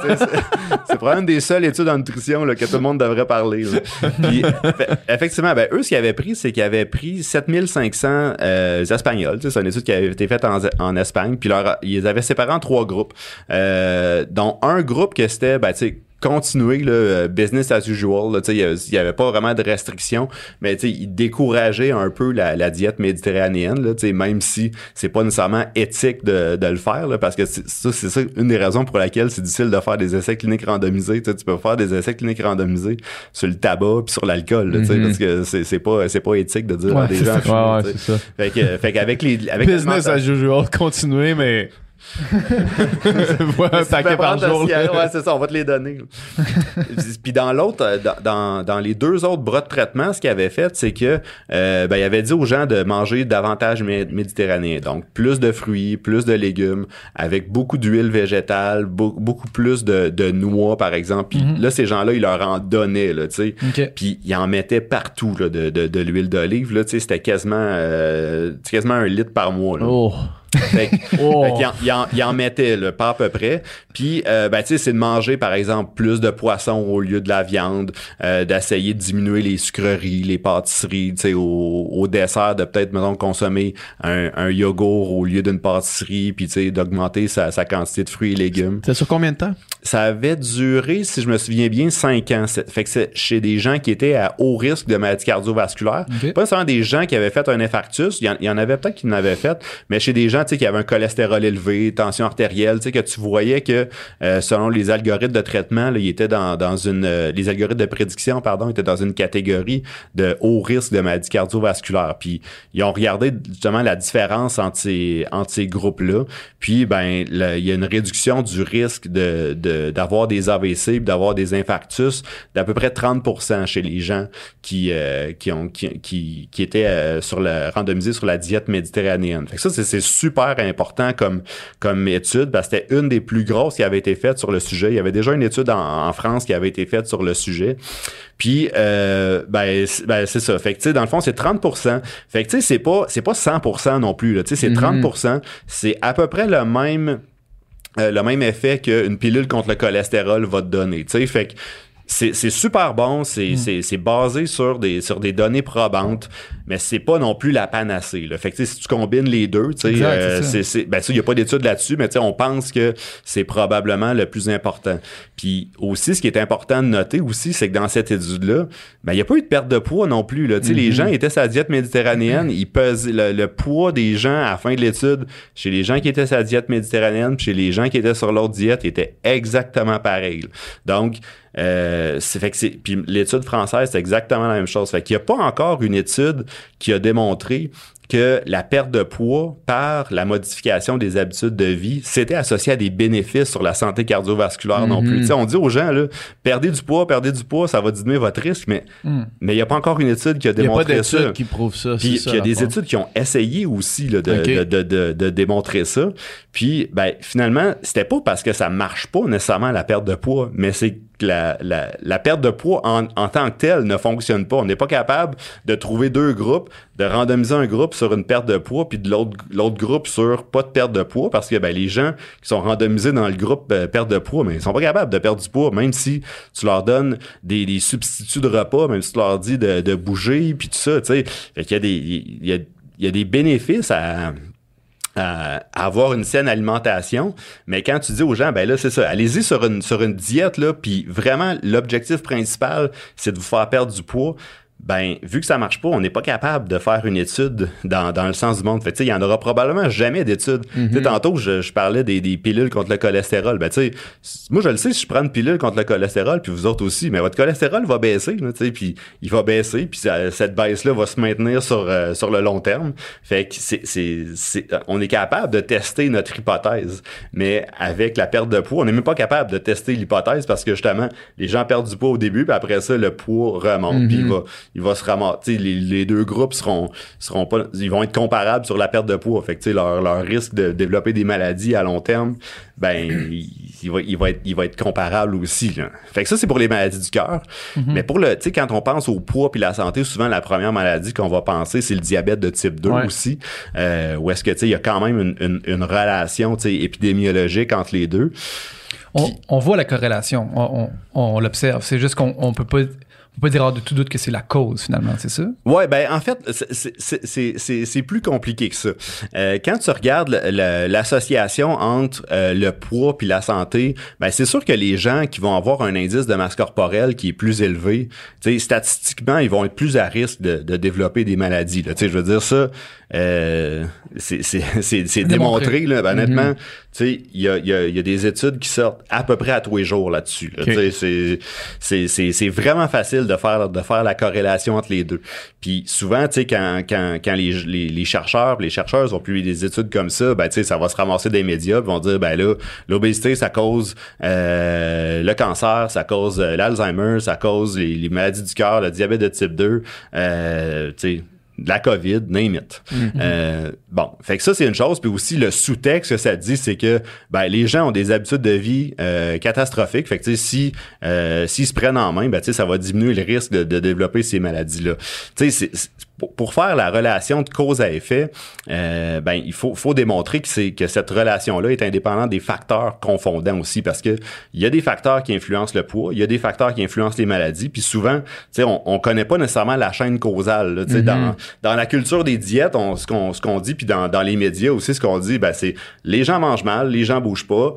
Donc, ils sont gros, donc ils développent des maladies. Mais tu sais, c'est beaucoup plus complexe que Ouais. ça en réalité parce que ces études-là, ben, sont pas capables de, de, de, de différencier les personnes grosses des personnes minces parce que les personnes grosses, les personnes minces sont pas juste différentes avec à- à- en fonction de leur poids puis, puis de leurs habitudes de vie. Tu sais, il y a un paquet de facteurs qui vont influencer le poids puis le risque de maladie puis qui vont comme un peu un peu briser cette, cette chaîne causale là. Tu sais, il y a des facteurs biologiques, il y a des facteurs familiaux, environnementaux, euh, économiques, euh, politico, géographiques, etc. Il y a des enjeux de, de, de statut socio-économique, il y a des enjeux de racisme aussi, tu sais, qui font en sorte que euh, c'est à peu près impossible d'isoler la composante poids dans ces euh, dans, dans ces études-là. Fait qu'on fait des corrélations, mais euh, c'est puis puis effectivement, moi je pense qu'il y a quand même une partie de, de, de l'effet qui est causé par euh, par le, la graisse. Puis ça, je m'explique, puis je l'ai dit au début, Mhm. c'est parce que ben justement les personnes grosses, on, on va avoir statistiquement plus de chances d'entreposer l'excédent d'énergie au mauvais endroit Mhm. que, que, que que les personnes minces. Fait que la- mais la question qu'on devrait se poser, puis tu sais, quand, quand on, on- on- on fait de l'épidémiologie, puis on fait de, de l'inférence causale, ben, on se dit, est-ce que si je modifie un facteur, je vais avoir un effet sur euh, le- le- l'outcome de santé qui, euh, qui m'intéresse? Pour les maladies cardiovasculaires, pour le, pour le cancer, pour les maladies neurodégénératives, on n'a pas ces études-là, carrément pas. OK. Pour le diabète, il y en a une étude qui a été publiée une- il y a une vingtaine d'années qui s'appelait le Diabetes Prevention Program. Eux, ce qu'ils avaient fait, c'est qu'ils avaient pris des gens qui étaient euh, à risque de développer le, le diabète, qu'on voyait déjà qu'il y avait ce qu'on appelle une intolérance au glucose ou un, déjà des petits problèmes avec, euh, avec leur insuline. Puis ils ont mis sur euh, justement une diète où est-ce qu'ils perdaient du poids, puis euh, ils faisaient plus de sport, puis tout ça. Puis ça, ça a marché. Ça, ça a diminué l'incidence du diabète de 58% mais ce qui est intéressant dans ces études-là aussi, c'est que quand on a, on a regardé euh, les chiffres, puis quand je dis 11, c'est pas moi, là, c'est, les, gens qui ont fait cette étude-là, ben, ils ont remarqué qu'il y avait comme une espèce de sweet spot là, de, de, de perte de poids. Puis c'était, c'était, je pense que c'était 5 kilos. Là, tu sais. fait que ces gens-là, euh, tu sais, ils perdaient euh, à peu près 5 de leur, de leur, de leur poids corporel, euh, en- entre 5 et 10% je pense, de leur poids corporel. Tu sais, fait que si tu pèses, euh, je sais pas, mais si tu pèses 300 livres, euh, puis tu perds euh, 5 à 10% de ton poids corporel, ben tu sais, c'est 15, euh, 20 livres, là, tu sais. Fait que selon les chartes d'indice de masse corporelle, là, tu sais, t'étais euh, en situation d'obésité, puis tu l'es encore, là. Mais tu sais, t'as perdu un peu de poids, puis tu l'as surtout perdu au mauvais endroit. Parce que c'est ça qui est le, le message qui est, qui est important de Ou dire. tu l'as perdu au bon endroit Ben, c'est ça, c'est ça, parce que tu sais, on se dit, ok, ouais, mais comment je fais pour perdre le- tel type de graisse puis ça? Ben, le, le côté positif de ça, c'est quand le tu mets à bien manger.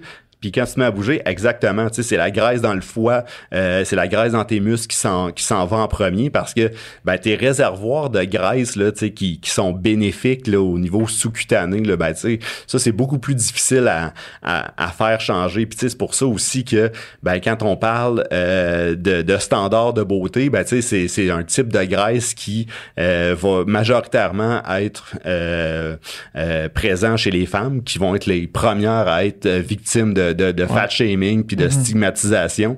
Puis ben c'est un type de graisse qui qui est pas nécessairement néfaste pour la santé. là. Donc euh, c'est important de garder ça de garder ça en tête aussi. là.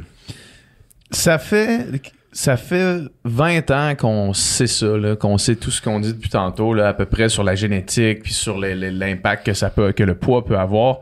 Pourquoi est-ce qu'encore aujourd'hui on va à l'épicerie puis euh, il y a des magazines qui, qui- euh, qui sont euh, complètement out there, transparents absolument sur euh, 15 trucs à 20 perdre du trucs minceurs euh, pour euh, pour Madame X ou tu sais. Pourquoi est-ce que c'est encore là? Qu'est-ce que qu'est-ce qui a pas fait la la la transition entre ce qu'on sait puis la le public général? Puis pourquoi est-ce qu'il n'y a pas de législation autour de juste quelque chose qui est aussi faux comme comme affaire puis aussi néfaste pour la santé publique tu sais? Ben, parce qu'on fait de l'argent avec ça. Ouais. Mais on fait de l'argent avec les cigarettes aussi, tu sais, puis il y a quand même eu une espèce d'effort de faire, et là, on va, on va euh, cacher ça au moins, puis on va mettre des, des poumons euh, meurtris sur les tableaux de billboard, là, tu sais, mais en termes de, de santé euh, publique, on n'a jamais parlé même de cette culture absolument néfaste, là. Oui, euh, je suis entièrement d'accord avec toi. Écoute, euh, tu sais, l'industrie des, des produits puis santé puis des moyens ama- amaigrissants, c'est une industrie de plus que 70 milliards dans le monde, là, tu sais. Wow. Fait que c'est un, un, ils s'en vont nulle part. Puis en plus, sais, on, puis c'est ça souvent, tu sais, quand on parle d'alimentation, d'obésité, de, de- de bien-être, on, on va souvent à l'extrême, tu sais, de comparer ça à, à des cigarettes, là, Ouais. tu sais. Faut- Je pense qu'il faut faire attention un peu aussi, là, parce que, euh, tu sais, quand on parle d'alimentation, tu sais, il faut s'alimenter trois fois par Ouais, jour, là, ouais, tu sais, ouais. c'est pas comme Faut si- faut s'alimenter bien trois fois par jour. c'est ça, tu sais, c'est pas comme si trois fois par jour fallait prendre la décision de ne pas fumer, là. Fait que euh, c'est puis euh, évidemment l'effet de l'alimentation puis du tabac sur la santé, ça se compare même pas, sais, c'est tellement mille fois pire de de, de fumer puis il y a aucun bénéfice euh, au, au tabagisme, puis il y a juste des conséquences puis effectivement comme tu l'as comme tu l'as bien dit, euh, ben présentement il y a de plus en plus de, de, de, de législations euh, qui sont qui sont sévères. Il y a plus de taxes qui ont été faites. Quoique en passant au Québec, on a un énorme rattrapage de taxes à faire sur les produits du tabac quand tu Ah ouais, compares hein? aux autres provinces là. Ah ouais? Euh, c'est c'est absolument ridicule à quel point c'est l'enjeu, c'est c'est le- la façon la plus facile de, de de diminuer la consommation de tabac à l'échelle de la population, ben c'est d'augmenter les taxes. Puis nous on est on a- on, on accuse vraiment un retard impressionnant sur euh, les sur autres provinces. Ouais. OK. Des fois, ça peut même passer du simple au double, là, les, Ah, les- ouais. les taxes. Là. Donc, euh, c'est ça. Pourquoi on le fait pas? C'est c'est totalement incompréhensible. C'est sûr que même C'est même de l'argent qui dort sur la table. là, Absolument. C'est- on pourrait tellement, euh, tu sais, euh, stepper up notre game là, Ouais. sur euh, sur la lutte aux produits du tabac. là, C'est incroyable. Mm. Euh, donc euh, voilà pour ça. Puis là, je me suis étendu un peu là-dessus, mais euh, Ben, pour- on disait pourquoi est-ce que c'est encore, à part le fait que ce soit une industrie à 70 milliards de dollars. là? Ben c'est ça, c'est parce qu'on peut pas nécessairement dire que euh, que, que les messages qui sont euh, véhiculés sont faux, sont trompeurs, mais sont peut-être pas nécessairement faux. Puis si on voit des messages qui sont qui sont mensongers, ben là, euh, il y a des façons de les, de les dénoncer aussi. Là, mais tu sais, je veux dire, euh, il y, a, il y, a, il y a- y a quand même peu de gens qui le font. Là. Je sais qu'il y a- des organismes qui qui, tu sais, qui scrutent ça à la loupe, là, mais tu sais, euh, je veux dire, sont, ils en sont pas à leur premier rodéo là, ces compagnies-là. là. Ils savent c'est quoi les messages qui vont avoir un, un effet, qui vont euh, sans, sans nécessairement dire que, que, que c'est trompeur, mais il y a quand même beaucoup de, de ces messages-là qui sont extrêmement problématiques pour euh, pour la, la santé mentale euh, de Ouais. nos jeunes surtout. Là. Donc euh, c'est sûr qu'il y aurait une petite révolution à faire là-dessus. Là. Ça, je suis entièrement d'accord avec toi. Puis, puis c'est vraiment fâchant, tu sais, quand tu travailles en santé publique, puis quand tu fais ton épicerie aussi de de, Ouais. de, de voir ça, ces messages-là, puis dis, tu sais, moi, je- je- j'ai- j'ai vraiment de la misère à, à- à aller faire mon épicerie puis de voir, tu sais, les unes de magazines, tu sais, euh, perdez 20 livres avec l'insomnie, euh, pas Ouais. l'insomnie, excuse, avec l'hypnose ou des Ouais. choses comme ça.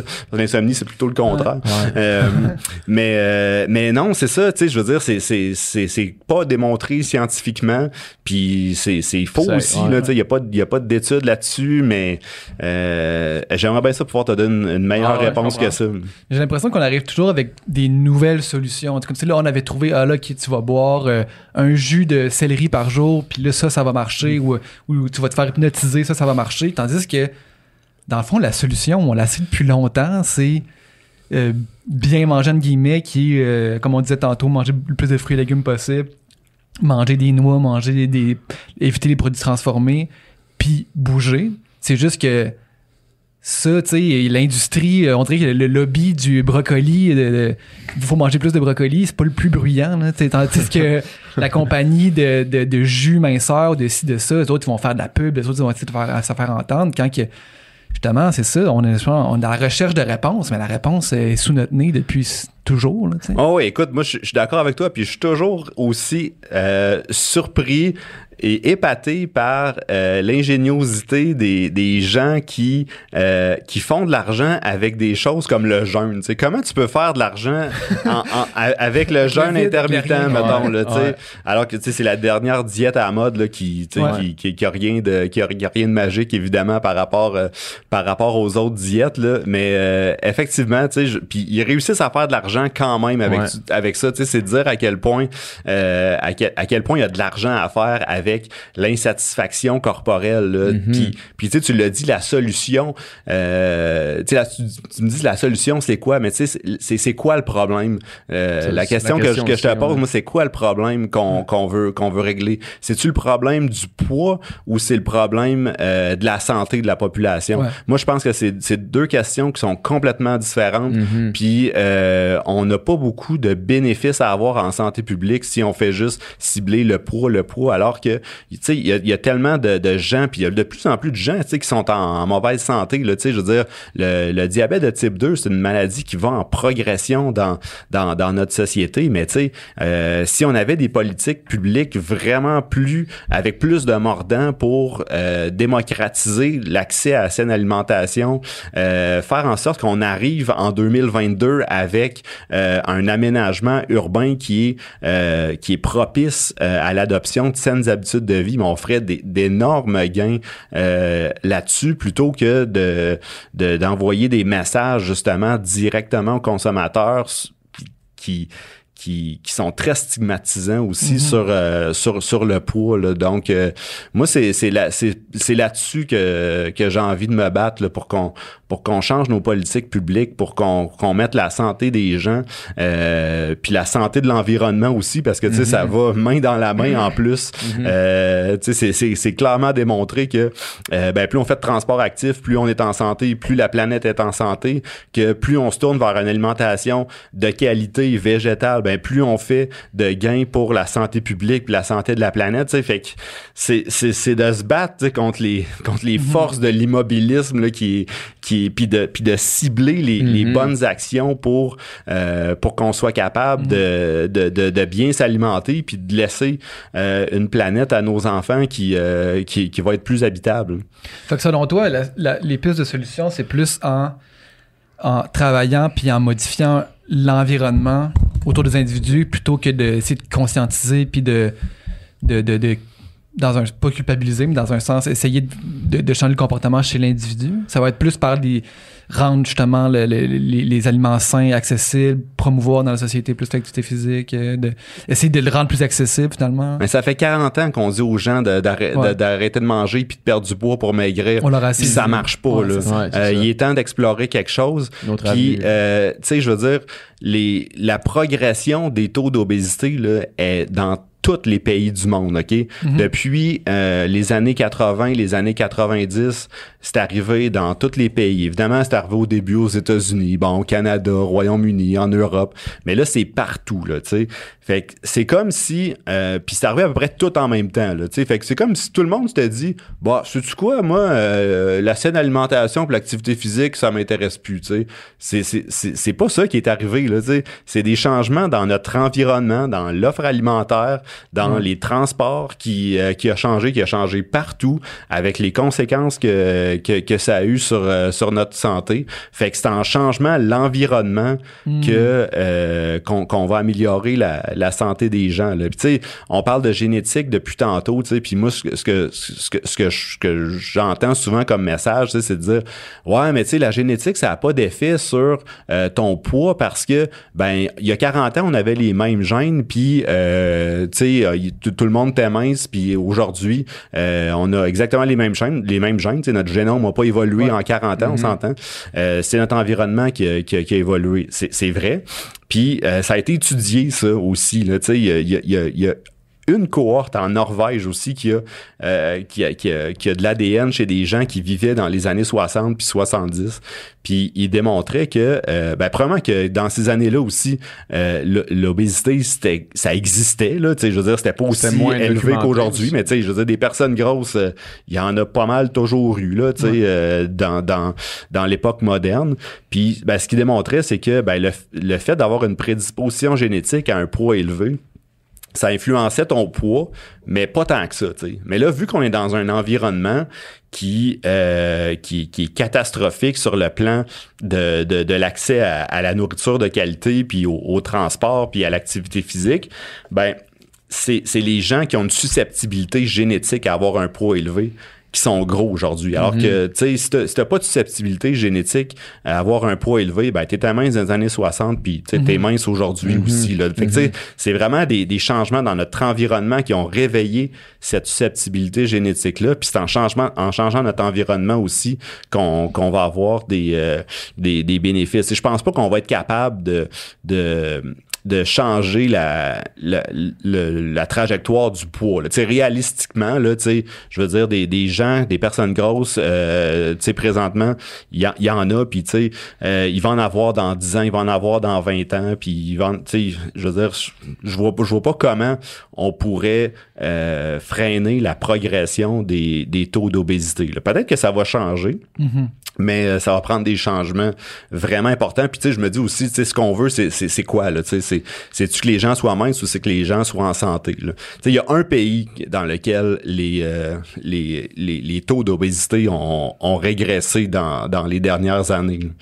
C'est où? Avez-vous une réponse? Voulez-vous tenter quelque chose? Un pays scandinave? Ben, c'est ça, j'allais peut-être? ça, j'allais dire, j'allais dire en, en Finlande. là, mais- non, c'est au Venezuela. OK. Ah ouais, hein? Parce que, tu sais, je veux dire, là-bas, il y a une crise économique. Parce qu'ils ont coupé la bouffe à tout le monde. Les, finalement, c'est bon. les, gens meurent On de va, faim on va observer ça en Russie prochainement. Ouais, ça. Ouais, ça, ça se peut ça Ouais. aussi. Mais tu sais, les gens meurent de faim. Fait quand tu meurs de faim, ben, tu sais, c'est ça qu'on veut, là, tu sais. Ouais, non, c'est- c'est ça. fait que, fait que c'est ça. Moi, je pense qu'il faut vraiment, tu sais, miser sur, sur, sur la, sur la santé, puis euh, peu importe les résultats que ça aura sur, sur notre poids. Puis justement, peut-être en parallèle aussi, travailler pour faire un environnement qui est plus safe pour les, euh, les, les personnes grosses aussi, puis arrêter de, de, de stigmatiser, puis de dire à quel point tous les problèmes de, de santé qu'on a, Mhm. c'est de leur faute, puis tout ça, alors que c'est des, c'est des enjeux euh, sociaux beaucoup plus, euh, beaucoup plus profonds que, Mhm. que, simplement ça, que le poids d'une personne. Là. Moi, il y a toujours quelque chose qui me frappe chaque fois que je vais à l'épicerie, c'est à quel point, ben, premièrement, les, les aliments transformés, bourrés de sucre, tout ça, tu sais, c'est omniprésent. Puis, souvent, c'est vraiment destiné euh, aux enfants. Par exemple, les céréales, les Fruit Loops, ces affaires-là, tu c'est comme. Puis, puis de, l'idée que ça soit répandu puis normal de comme euh, se nourrir de ça chaque matin, de donner ça à nos enfants, c'est comme il y a quelque chose pour moi qui me qui me dépasse. Puis ça me fait réfléchir, tu sais, on, on a, on a parlé souvent sur le podcast aussi de l'alimentation intuitive, tu sais, puis de, puis d'écouter ses- les signaux de son corps, d'écouter qu'est-ce qu'on a envie de manger, de suivre ça. Puis dans un contexte parce qu'il y a autant d'aliments tellement euh, transformés puis qui sont faits pour être super euh, addictifs dans un sens, euh, est-ce qu'on peut vraiment se fier à nos, signaux, à nos envies corporelles, puis aux signaux que notre corps nous envoie quand il y a ces choses-là qui sont pratiquement de la, cocaïne? Ouais, ben là, j'irais pas jusqu'à dire que de la, la, la cocaïne, là, euh, effectivement, là, tu sais, parce qu'il faut, faut, faut quand même faire attention quand on parle euh, de d'addictifs puis tout ça. Tu sais, je pense que effectivement, je, je, je le sais moi-même, là, tu sais, je veux dire, quand tu manges des produits ultra transformés, des fois, là, tu sais, ce que t'aimes vraiment, là, ça te procure du plaisir. là, si- ça, ça, ça, il y a de la dopamine qui est relâchée dans ton cerveau, puis ça te procure du plaisir. C'est sûr et certain. Fait que, tu sais, les, les produits ultra transformés, euh, oui, ça contribue au, au gain de poids aussi, là, puis à- au développement de toutes sortes de problèmes de santé. Mais tu sais, je veux dire, c'est pas parce qu'on est gros que ça veut justement dire qu'on qu'on mange juste des produits ultra transformés Mhm. aussi, là, tu sais. Fait que, puis ça, c'est c'est démontré aussi que dans des essais cliniques randomisés, quand on, on, on- est devant euh, un, un un choix de prendre des produits ultra transformés ou des produits plus frais, ben, tu sais, on va d- avoir tendance naturelle à, à avoir euh, aller vers les produits transformés. Puis aussi en termes de calories ben on va manger plus de calories peut-être que dans une assiette. Même ça va aller jusqu'à 500 calories de plus là. Mm. fait que c'est sûr que l'omniprésence des, des produits ultra transformés ça contribue euh, à la détérioration de la, de la santé des gens c'est sûr et certain.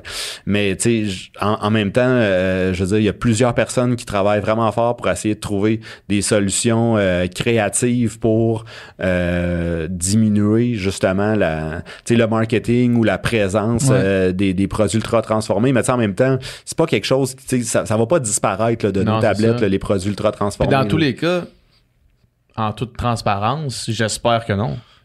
Parce que ça me procure du plaisir quand même, là, tu sais. Ouais, ouais. Genre un monde où est-ce que je peux plus aller pogner mes Miss Vicky à je sais pas quoi, là, tu sais, comme c'est poche, là.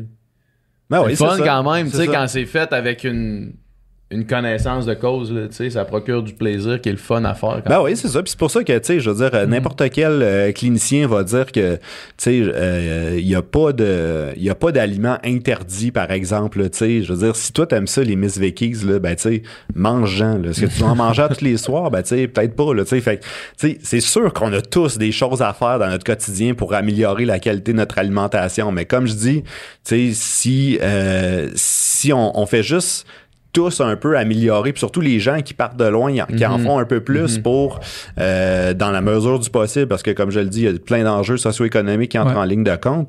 Ben, tu sais, on va faire des gains importants pour notre santé, là, tu sais, je veux dire, euh, euh, je pense, je pense que c'est ça.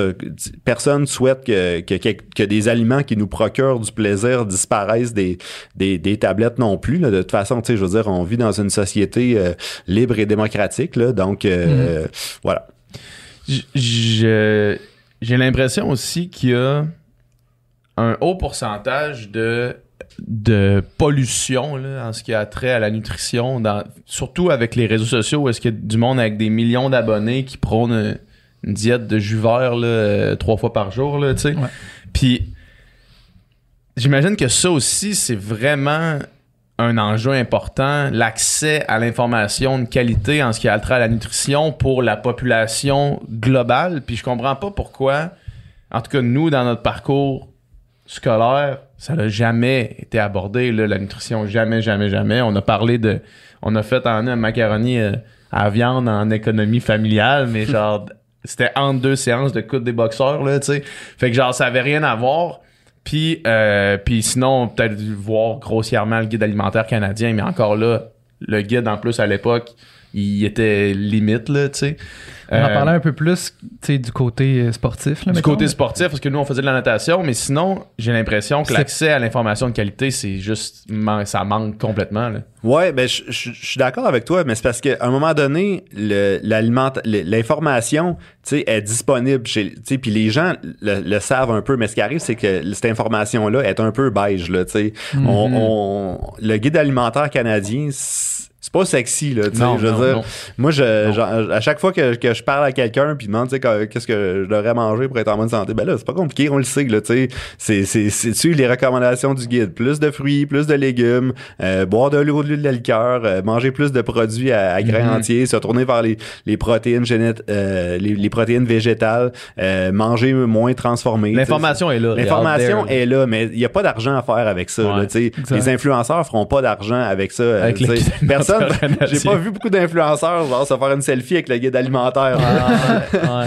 Fait que, euh, non, effectivement, fait que, tu sais, puis il y a- il y, a énormément d'argent aussi à faire avec euh, l'idée de, de dire- de- d'être dans une espèce de trouble de l'opposition aussi, là, tu sais, de, de prétendre le contraire de ce que le consensus scientifique dit. Mhm. Ça t'amène énormément de followers, puis ça peut devenir extrêmement payant. Fait que, Mhm. tu sais, rendu là, moi, c'est peut-être la régulation des médias sociaux, là, mais tu sais, je veux Ouais. dire, moi, je, je me lance pas là-dedans. On tombe dans un autre dossier. Ouais, exactement. Mhm. Ouais.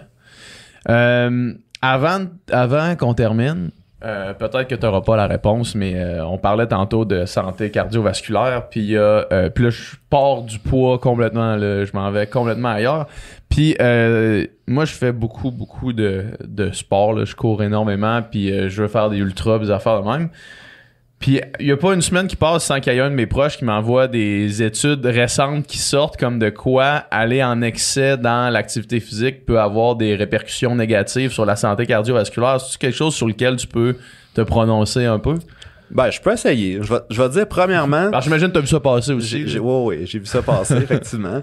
Euh, premièrement, juste qu'on on règle quelque chose. Il y, a, il y a beaucoup plus de gens qui font des infarctus par manque d'activité Ouais. physique que par excès d'activité physique. Là. Tu sais, Mhm. Va faire un tour sur l'étage de l'unité coronarienne. Là. Pas beaucoup d'ultramarathoniens. Exactement, exactement. Donc, il faut relativiser. Ouais. Euh, effectivement, il y a des études qui ont été faites, surtout avec de l'imagerie cardiovasculaire qui ont été faites, qui démontrent que euh, chez certains athlètes de haut niveau, il y aurait peut-être un peu plus de calcium dans euh, dans leurs artères coronaires. là. Puis souvent, on corrèle le calcium aux, événements cardiovasculaires. Tu sais, mettons, si tu prends des gens, mettons, je sais pas, tu prends, mettons, 10 000 personnes entre 40 et 50 ans, un des bons prédicteurs des, des maladies cardiovasculaires, c'est la condition cardio-respiratoire, on en a parlé Mhm. tantôt. Mais un des pas pires aussi, c'est de regarder le calcium qui est Mhm. présent dans tes artères. Un coup qu'on a dit ça, il faut faire attention aussi parce que chez les gens, par exemple, qui vont prendre des médicaments pour euh, baisser le cholestérol, ça va diminuer leur risque de faire un infarctus, mais ça va peut-être un peu augmenter aussi le calcium. Puis ça, on pense que quand on, on change, et là, je, je me rends dans, dans la pathophysiologie de l'athérosclérose, là, mais euh, c'est toi qui me poses la question, je vais répondre.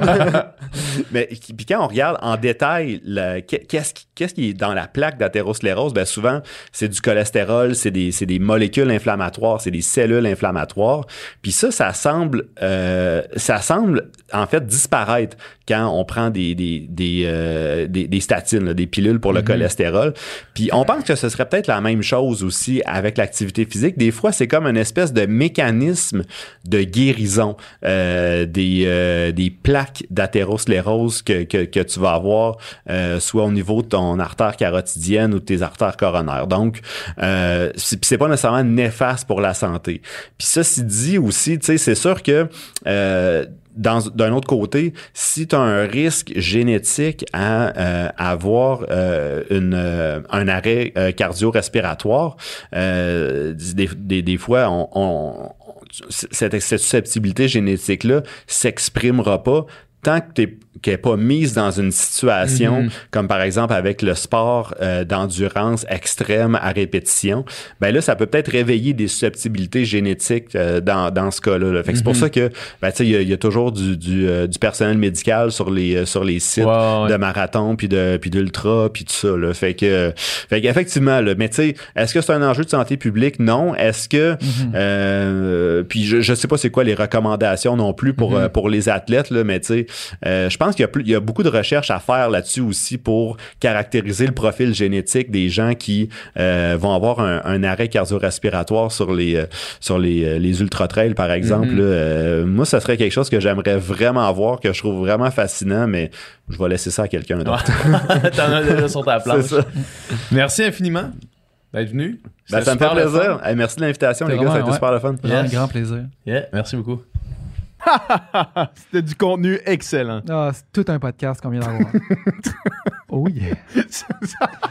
si vous voulez plus de contenu excellent, comme ce que vous venez d'entendre, allez sur notre Patreon. Sur notre Patreon, vous pouvez vous abonner pour euh, 3 par mois. C'est ça, 3 Ouais, 3 piastres par 3 mois. piastres par mois et vous avez les podcasts en avance. Ça veut ça veut dire que vous êtes les premiers de votre groupe d'amis à avoir écouté les podcasts. Puis vous allez avoir, pouvoir avoir. Une avance. Quand vous allez, tu sais, la, la dynamique entre les amis, c'est tout le temps d'avoir une avance sur Tu, les tu veux autres. toujours avoir une avance sur les gens autour de toi. ben, avec Patreon, tu as une avance sur l'humanité complète. En plus, en plus, parce que là, je sais que le, le podcast finit, vous voulez nous entendre jaser davantage, on fait des encore moins de filtres après chaque podcast. Fait que là, euh, on vient de finir de tourner le podcast. On va en jaser, on va chiller. Nicole, non, Nicole, il est plus là maintenant. tu sais, encore moins de filtres, il travaille à la place. De temps en temps, il est là. Mais euh, on jase, on, on parle de la conversation qu'on vient d'avoir. Mais ça, si vous voulez avoir accès à ça, ben, heureusement pour nous, malheureusement pour vous, c'est exclusif sur Patreon. Mm. Fait qu'il faut s'abonner. Abonnez-vous.